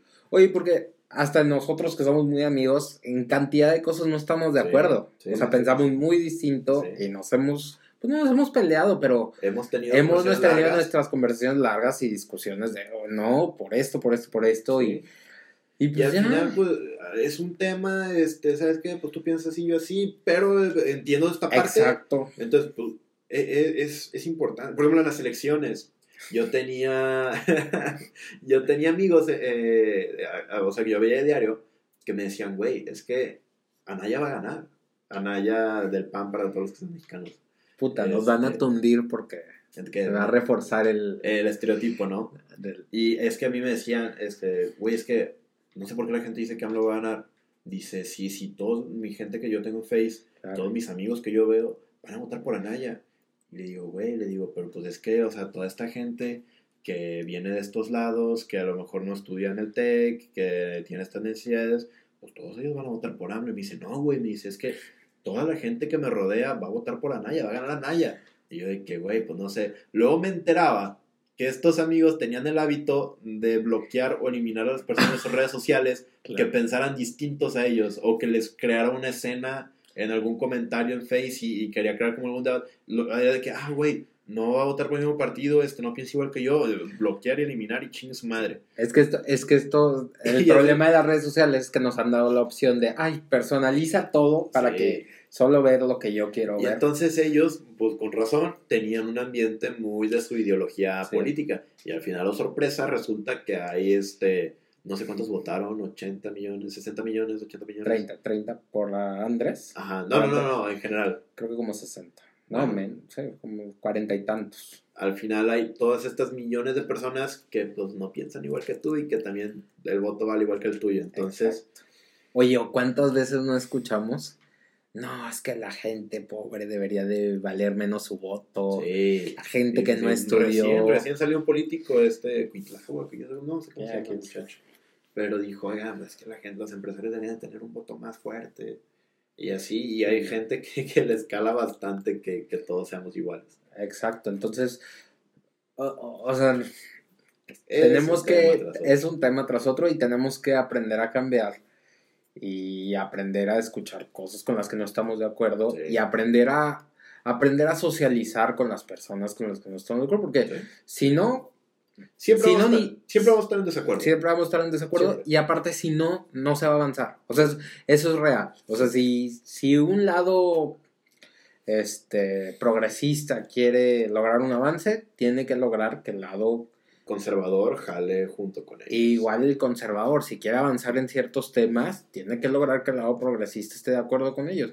Y, y todos tienen que ver que el otro lado esté bien, o sea, que- Claro. que, esté en buenas condiciones. Eh, había un discurso muy bonito que daba David Noel, eh, un ex rector del TEC, en donde él decía que, todo, que un país o una sociedad es como un barco. A mí se me quedó muy grabado esa parte. Ajá. Es como un barco, dice, y si un camarote está inundándose, al final no importa si tienes el, el- el camarote de- del capitán o el más lujoso, el cubierto de oro, al final, tarde o temprano, el agua del camarote que se está uniendo te va a llegar a ti y se va a hundir todo el Sí. barco. Entonces, es pasa lo mismo. eh, tenemos, si, lo, lo dijimos el podcast pasado, si a uno le va bien, a todos nos va bien. Exacto. Volvemos al mismo. Volvemos a la misma conclusión. Entonces, pues sí, sí, es, es lo que estaba pasando. Y gracias a eso, Kevin Hart no va a estar en la... en Entonces, la- ¿quién va a presentar? no va, va a presentar artistas. Este, yo me imagino Ajá. que va a haber, que a lo mejor van a hacer algo como, en que a lo mejor unos un 10 sketch, ¿o qué? actores van a salir al inicio. Porque querían poner a los actores de los Avengers. ¿A poco? Sí. Eso no me lo sabía. Así como que sí. Pues sí pueden, porque ABC es el, ABC que es de Disney, es de, es la que produce podrían. los Oscars. Yo sí lo haría. Sí, a lo mejor hacen algo así en el que salen 10, Sí, dan un buen, un buen mensaje de un monólogo de, de Sí. así como comúnmente en el que se repartan todos el, el que, paquete ¿saben y qué? Pues ahí vénganse todos los nominados y aquí lo abrimos entre todos para ver sí, qué. yo creo que a lo mejor algo así va a pasar. No sé cómo es la distribución, pero. Estuvo Michelle Obama en los Grammys Ajá. el domingo, bueno, X cuando, eh, y estaban pidiendo que Michelle Obama También abriera. viniera a los Oscars. Sería interesante Estaría bien. La verdad es una Este. mujer respetada ahí en Estados Unidos. y muy queridas. Oye, cómo se extraña, ¿no? O sea, yo, yo ni soy americano, pero chingado. Oye, y, y mira que no hicieron tampoco cosas muy bonitas. O sea, Era lo que platicábamos el otro día. Esto ya es súper político, no sé, Pero. vamos a ponerlo en la descripción. Hablamos de, de todo Hablamos- menos de cine. Este. No, yo te lo platicaba el otro día. Decía, oye, es que los Obama y George Bush también hacían exactamente lo mismo que Trump, o noventa y tanto por ciento de las cosas que hace Trump. Pero con respeto. Pero no, este, tenían un buen equipo de comunicación y, y le hacían caso a la gente de comunicación. No. Obama también encerraba niños en jaulas, Sí, igual que igual sí. que Trump. Nada más que Obama se callaba el hocico o hacía lo que le decían las personas de los medios No, que no masivamente. Y, y además no, no Y a Trump le vale madre. güey. a Trump le vale madre. Porque él está hablando a unas personas. Pero, ¿sabes qué también? Trump ha salido a decir cosas. O sea, la retórica de Trump, el, mensaje que da, ha sido para dañar a gente. Sí. O sea, Ha acá sido- es a través del odio, a través del odio, prendo a mi gente. Sí. Y en los casos anteriores era no, a través del orgullo, a través de la esperanza. A través de ser americano. Ajá, este, a ¿cuál- través cuál era el lema de Obama? Era. o- o We can. Weekend. Sí, no. Era Weekend, ¿no? Sí. Pero eso fue para su segunda. eh, para su Hope. Creo que era Hope. ¿no? Su. Porque el de Weekend, yo me acuerdo, pero era para, para cuando se religió. Creo que el primero era Hope. Ok. Mira, ahorita, ahorita lo sacamos. Este, pero. Eh. Sí. A ver. Mira, en el. En el 2008. Ajá. Porque se religió en 2012, ¿no? Yes We Can era el del 2012. Ah, ok. Sí, se religió en el 2012. Ujú. Este.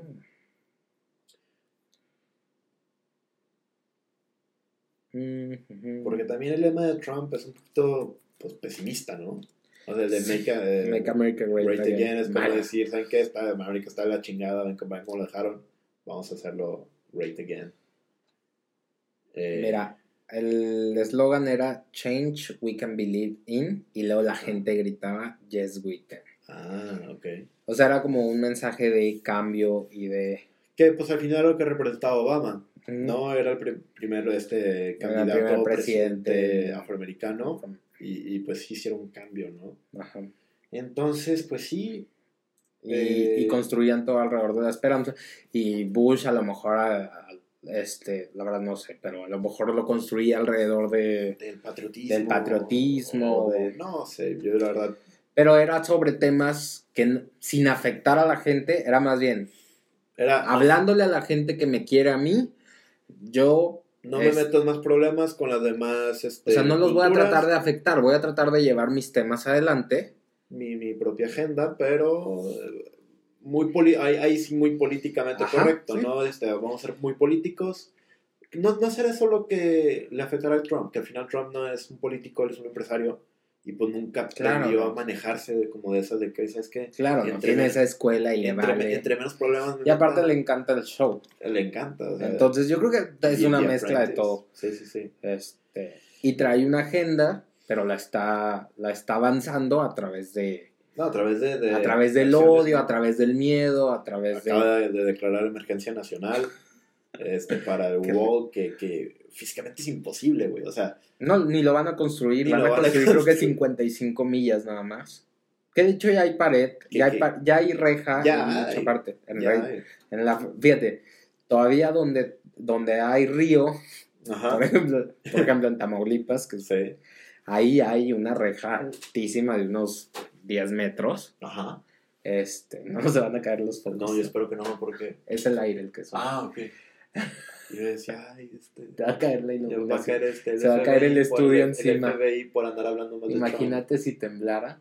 Este me desmadra. Ah, güey, se desmadra todo. Y acaban de cambiar el piso, entonces de arriba, imagínate, se cae y gastaría todo. Pero bueno, entonces, este. Ahí ya hay una reja. Ya hay una reja y una reja. No es una, Una- rejita, una no, es una, una señora, señora reja.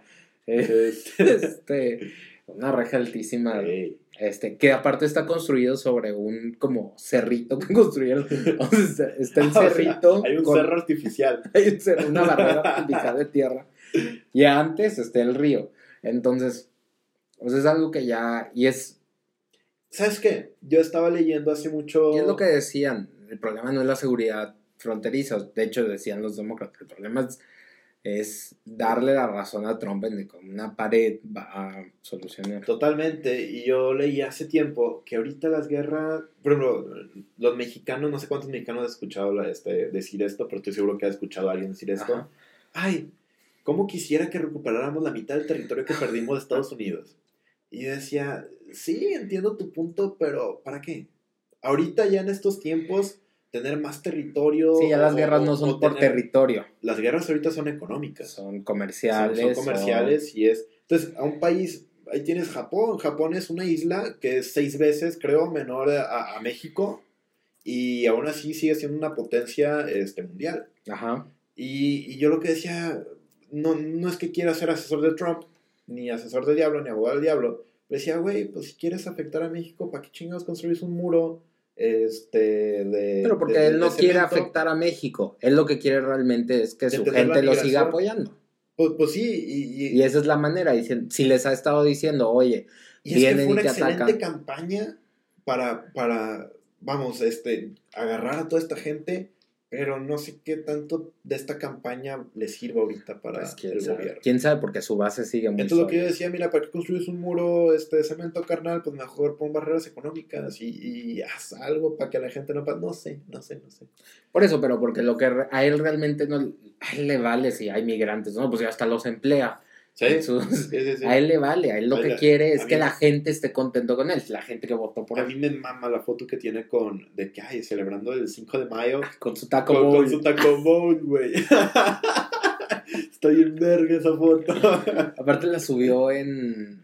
no, Ya que era precandidato, ¿no? no, no sé, no, no, yo en los primeros Sí. días así de presidente, yo me mamo esa foto del vato con el taco bowl. Aparte se ve bien orgulloso de, del 5 de mayo. como, como sintiendo si ya fuera inclusivo porque está comiendo un... Porque, la- no, es que aquí este, los taco bowls que hacen en la Trump Tower están bien ricos.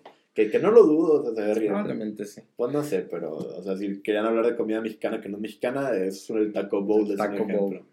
Este, Pero sí, pero sí, no.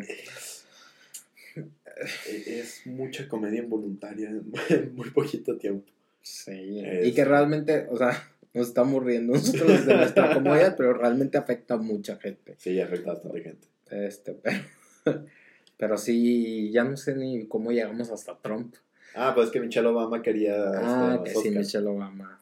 No creo que llegue Michelle Obama. Ah, estábamos pero- recordando los buenos tiempos. Los tiempos donde había esperanza y... Pues es que Obama tampoco nos quería tanto, la neta. Vuelvo, vuelvo y repito. Es que ningún gringo nos ha querido No, mucho. Exacto, güey. O sea, es que O sea, ningún gringo quiere a quiere a nada que nadie no, más que que no ellos sea. son. Sí, totalmente. Porque ellos son los mejores del mundo y ellos... Y son los héroes y los salvadores y etcétera, etcétera. Todos este Oye, conocemos. ¿qué, qué fenómeno eso que sucede en las películas, cómo, cómo si cambian, van dándole forma a cómo quieren que los demás lo vean a Sí. través del cine, ¿verdad? Sí, sí, sí. Eso sí. es bien interesante. Tienes en muchísimas películas le- le- este personaje que es un este, extranjero, pero que llega a una comunidad extraña y, Y se vuelve salva. parte de la comunidad y, y lo adoptan y se vuelve no nada más alguien ahí de la comunidad, el mero mero. Ajá. Y luego ese este, guía a la comunidad para salvarlos de la destrucción y al final es el héroe. Esa, uy, esa Y eso se repite y se sale repite. en El Señor de los Anillos, sale en Avatar, sale en, en muchas De películas. todos lados. Este, El último Samurai también, este con Tom Cruise. No la he visto. Eh, hay alguna media temática por ahí. Pero. Bueno, Misión sí, Imposible. eh, En todos los gringos van y salvan al mundo. entonces eh, es bien interesante. Yo hablaba de esto, pues, creo que te lo decía a ti también. Eh, que como ahorita China, que pues está haciendo una nueva pot- la nueva grande potencia, eh, como los chinos o la temática de los chinos es un poquito diferente a la temática de los gringos. Ajá. Y como a lo mejor el tema de los derechos humanos para los chinos es menos relevante que para lo- lo- los americanos. Yo te decía, te decía, este, te, te platicaba que yo estaba impresionado en un video en donde una mujer es atropellada en medio de la calle. O sea, es una Ah, claro. Sí, ¿te, te acuerdas? Es una cámara de vigilancia y está la señora caminando y pues un señor no la ve, o no sí la vio y le valió, pero la atropella y está la mujer en el piso, eh, bueno, en la, en la calle, en el cemento, y la gente pasa hacia alrededor de ella, como si fuera un, este, un saco ahí tirado. Oye, pero es que todo pasó en China. Cualquier video, así de no un, Es que, ¿sabes un qué? bebé que se cayó en una alcantarilla. Sí. ¿En dónde? En China. Eh, sí, sí, sí. Y es que como son bastantes, Sí. este, pues Pasan más da, cosas. o sea, imagínate, o sea, es 1.3 billones, o sea, es un séptimo de la población, pues obviamente todo va a pasar en China, ¿no?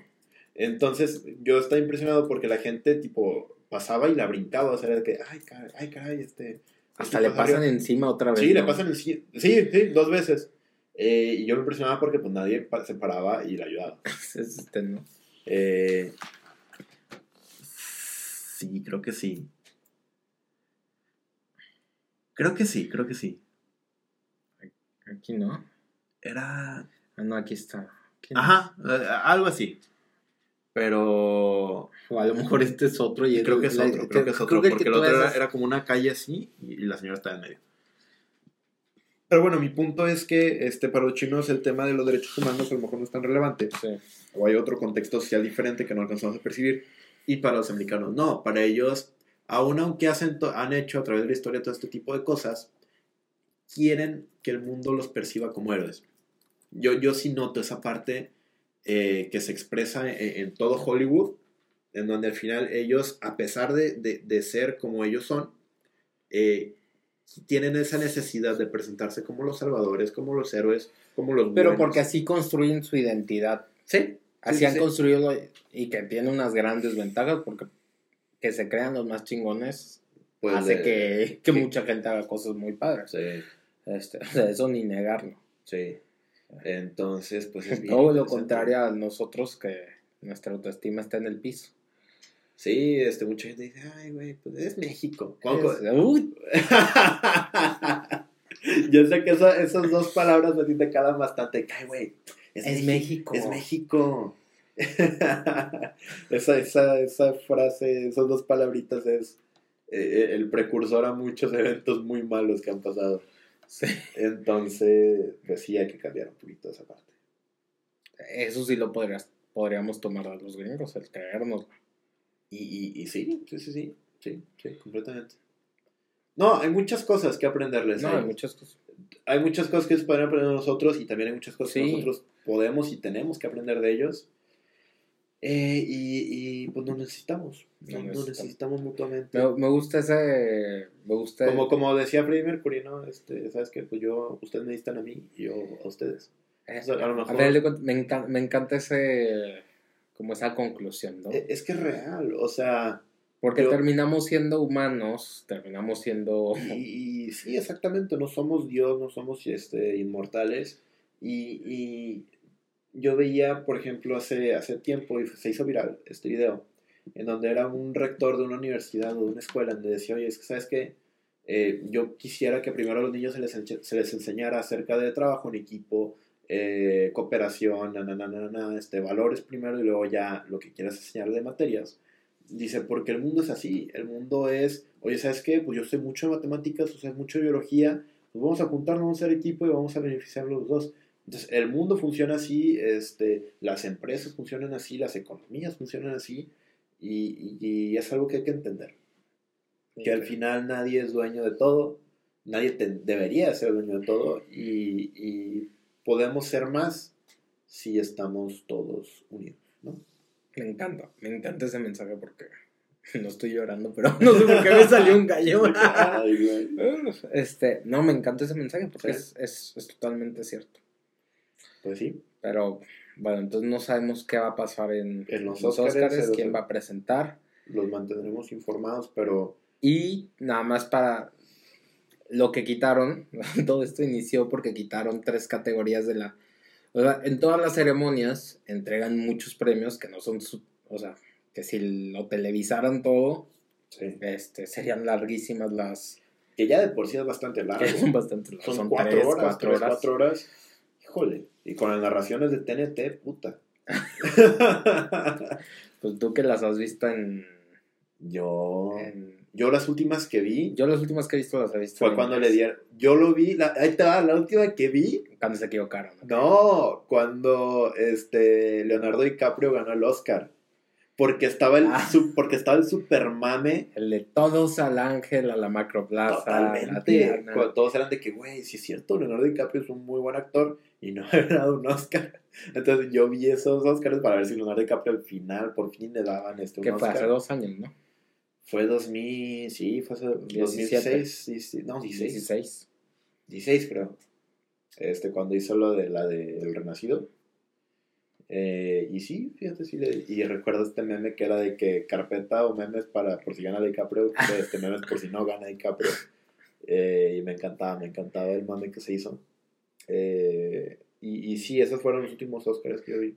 Yo creo que sí, yo sí los, yo sí acostumbro a verlos todos, este, pero y las categorías que quisieron quitar este año es mejor cinematografía, Ok. mejor edición, este, mejor maquillaje y, y como caracterización Híjole. y mejor corto, corto, Animado. sí, mejor corto animado. A mí se me hacen esenciales. Entonces, lo que decían estos directores, Cuarón, Del Toro, Sí. este, también este, ay, hubo uno que hasta les mentó la madre, un, direc- un productor gringo. Pero bueno, lo que decían es cómo puedes quitar los tres elementos Básicos. esenciales de... Dice, quita maquillaje, ok, a lo mejor no es un elemento básico de, del cine. Dice, pero ¿cómo vas a quitar Oye, por- edición? Que es, digamos, es lo que diferencia... una película sin editar. Es como este podcast. Sí, sin editar. como este podcast así, así, como estás, eso lo lanzamos. Este eh, es, es quitar- Fotografía. Fotografía, o sea, es, Es, son- o sea, es el arte es lo que hace diferente al cine de Sí. cualquier otra disciplina. Incluso el corto animado. Yo siempre he disfrutado mucho los cortos animados. Sí. Este, los cortos animados también, entonces les van a quitar. Qué, Y- qué- qué pena. eh, pues, Porque creo que todavía van a- pueden O sea, no, recapacitar. no los van a quitar, pero no los van a transmitir. no, no, no, no los van a transmitir. Este, creo que los Que van al a... final de cuentas es muy importante porque le es lo que le da fama o le da Claro. lo que da- le da exposición a, a quienes ganan y es lo que les da más reconocimiento. Sí, totalmente. Entonces, dejarían las, las eh, ¿cómo decirlo? Las nominaciones de los más de los actores. O sea, quién es mejor director, Sí, o sea, le- mejor actriz de de- reparto. del set de nominaciones de premios que entregaban, le restarían esos. Mm. Es como que le están dando más relevancia a las personas y no tanto Sí, a, pues como que a, a la película. a la parte del cine. La parte O sea, le, están dando Qué- más qué- como... qué rara decisión. Sí, se me Yo, yo estoy seguro que no a lo mejor van a recapacitar porque si ya mucha gente se quejó y todavía están a tiempo. ustedes están a tiempo y, y- no, a mí sí se me haría muy grave que quitaran esta parte. Yo estoy seguro que, que es que no sé, a lo mejor estoy seguro que puedes optimizar tiempo de alguna manera sin sacrificar partes tan esenciales. de- Sí, de- aparte ahora que de no va a haber host, pues debe de fluir échatelo más rápido. Échatelo rápido, o sea, no tiene que ser cuatro horas, échatelo unas dos Tres, horas. quién sabe. Y si lo puedes hacer en dos horas, dos horas y media, con madre. Y sí, la neta, yo lo hago, o sea, desde que fue lo de Leonardo DiCaprio, lo que yo hago, lo, lo que yo hice en los Twitter. Oscars 2017, 2018 es, al siguiente día, Google, eh, ganadores de los Oscars 2019 y las noticias ahí están, tantas Sí, este, páginas. si de- algún, y si te algún discurso estuvo bueno, pues vas y lo te, buscas a y te enterarás, este, yo vi, por ejemplo, el discurso que daba este Chris, Chris Brown, no, Chris Rock, Ajá, Chris Rock, este, acerca de toda esta parte de, de los afroamericanos, sí. que yo creo que sí exageró un poquito, este sí hubo mucho material de eso, pero fue como que la parte de wow, ¿no? Sí. Este, cuando él fue host. No, y, y han, han dado grandes discursos. Ha habido, Sí, ha habido... Es un buen momento. Oye, vi que.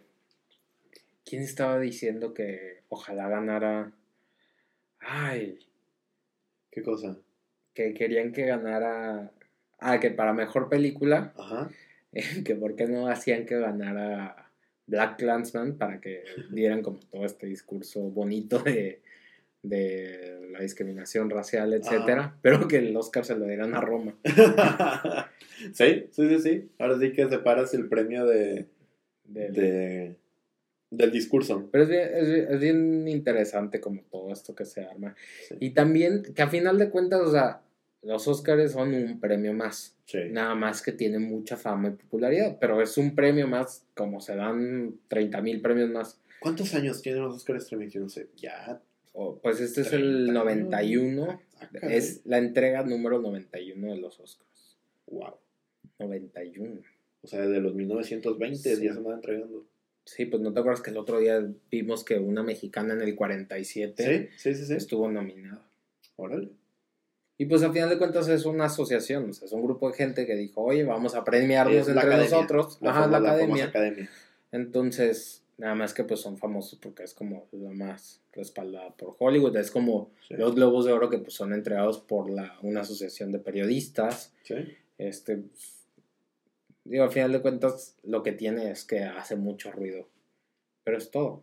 Pues Sí. no, no diferencia nada. Pues veamos cómo se, se maneja esto. Va a estar interesante. Va a estar, eh, yo creo, entretenido un poquito. Y al final, pues bueno, veremos qué, qué es lo que pasa. A ver qué pasa. Ya comentar, ya van a ser, ¿verdad? El OTEA, ya están muy cerca. En Eh, una sí, semana. En una semana. Ya comentaremos qué pasó. Exactamente. Pues bueno, este, antes de irnos, yo tengo, Ay, ¿Qué? yo tengo un anuncio más. Un anuncio que yo quería dar. Eh, no sé si. No has visto Breaking Bad, ¿verdad? Sí, yo ya la. Ah, ya la viste. Yo ya la vi. Bueno, Y fíjate, la vi después de que. No me digas. Bueno, ahora, Estoy decir, nervioso porque- ni yo sé qué va a anunciar. No si sabías, pero. Espera, espera, espera, pausa. Ok. Déjame te digo, yo la vi después de que se acabó. En, o sea, que la, Ajá, la ajá. sacaron. Yo también. yo Y la vi después. porque odio ver las series cuando toda la gente las está viendo. Claro. Entonces la vi después y me la acabé en dos semanas toda. Entonces, Yo preciosa. también, yo también, eh, eh, en dos semanas. Bueno, pues resulta que hace meses había salido el rumor de que iban a hacer una película de Breaking Bad eh, después del final. Eh, para saber un poquito más de qué es lo que pasó con el personaje de Aaron Paul, que era Jesse Pinkman. Ay, Eh, y porque- también, ¿qué pasó con Walter White? Porque, Pues, al final, digo, todo, todo el mundo piensa que lo mataron. que pues lo más lógico. Es lo ¿no? que... Ah, pero estaría interesante. Pero no, bueno, resulta que estos rumores pues sí son ciertos, que Brian Cranston ya confirmó que, que la película se está rodando, y él va ya. a salir. él va a salir, él junto, con, él junto con Aaron Paul van a regresar para esta nueva película, ya están comenzando a ver las, eh, las ubicaciones de, de la serie, la- este, tanto Nuevo México como Albuque- Albuquerque, Ajá. como Albuquerque, Albuquerque, Albuquerque. Albuquerque, ajá. Eso. Este, no, México, etcétera, etcétera, donde se grabó pues muchas de las escenas de, de Breaking Bad. No sabía eso. Y creo que está casi confirmado o confirmado que la película va a salir en Netflix. Sí, estoy viendo. Sí. Ya. Te puedo confirmar tu noticia. Va a salir en Netflix. Va a salir en Netflix. Entonces, Oye, pues creo qué que es gran algo hit para. Netflix. Va a ser increíble. Yo creo que les va, les va a reventar. Pues ojalá esté bueno. Porque. Tiene que estar bueno. ¿Tú crees? Si vuelven a meter a, a este guionista, ¿cómo se llama? Vince Gilligan, Ajá. eh, va a ser muy bueno. Oye, ¿y a ti que te gusta mucho el soundtrack? El soundtrack de esa serie siempre fue espléndido. Claro. Eh, La- este corrido tan famoso de... el de- ¿Cuál? El. El de ese compa ya está muerto. No más no le han avisado. Ay, vamos a ponerlo. Nos van a, nos van a No, porque el ponemos cinco minutos. Este. Pero sí, el soundtrack está muy bueno. eh, Todo de la serie está muy bueno. Lo platicábamos la, la semana pasada, igual de Breaking Bad. Pero bueno, está esta noticia eh, que para mí es muy buena noticia. Sí, que yo no sabía. No, no, no lo tenía. Entonces, pues, fan. Fan. Esa no era canción. Que, que yo no sabía, pero en su momento eh, pegó bastante esa canción. Sí. Yo, sí. yo, yo, yo fui como tú, o sea, yo no vi la serie cuando estaba en boga, pero la vi después y, y por lo que me comentan esa canción, sí, todo el mundo sí como que les gustó. Se llama Negra. Eso. No, tenía una música espectacular esa, esa serie.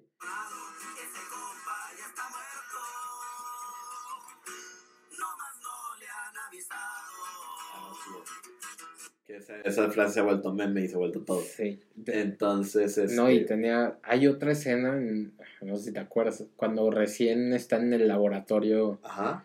Y es- al- el, grande, en el laboratorio. Sí, sí, ya el ya que les da a Gustavo. El de sí. Este. Hay una canción que es. tiri, tiri, tiri, tiri, tiri, tiri. Ay, es que la tengo. Esa escena del laboratorio Creo, creo que sí, sí recuerdo cuál dices. es, es este Vince Garraldi, se llama. El. El autor. Vince Guaraldi. Este. Es un. Y pues qué bueno, ¿no? Qué bueno que, que hagan esta...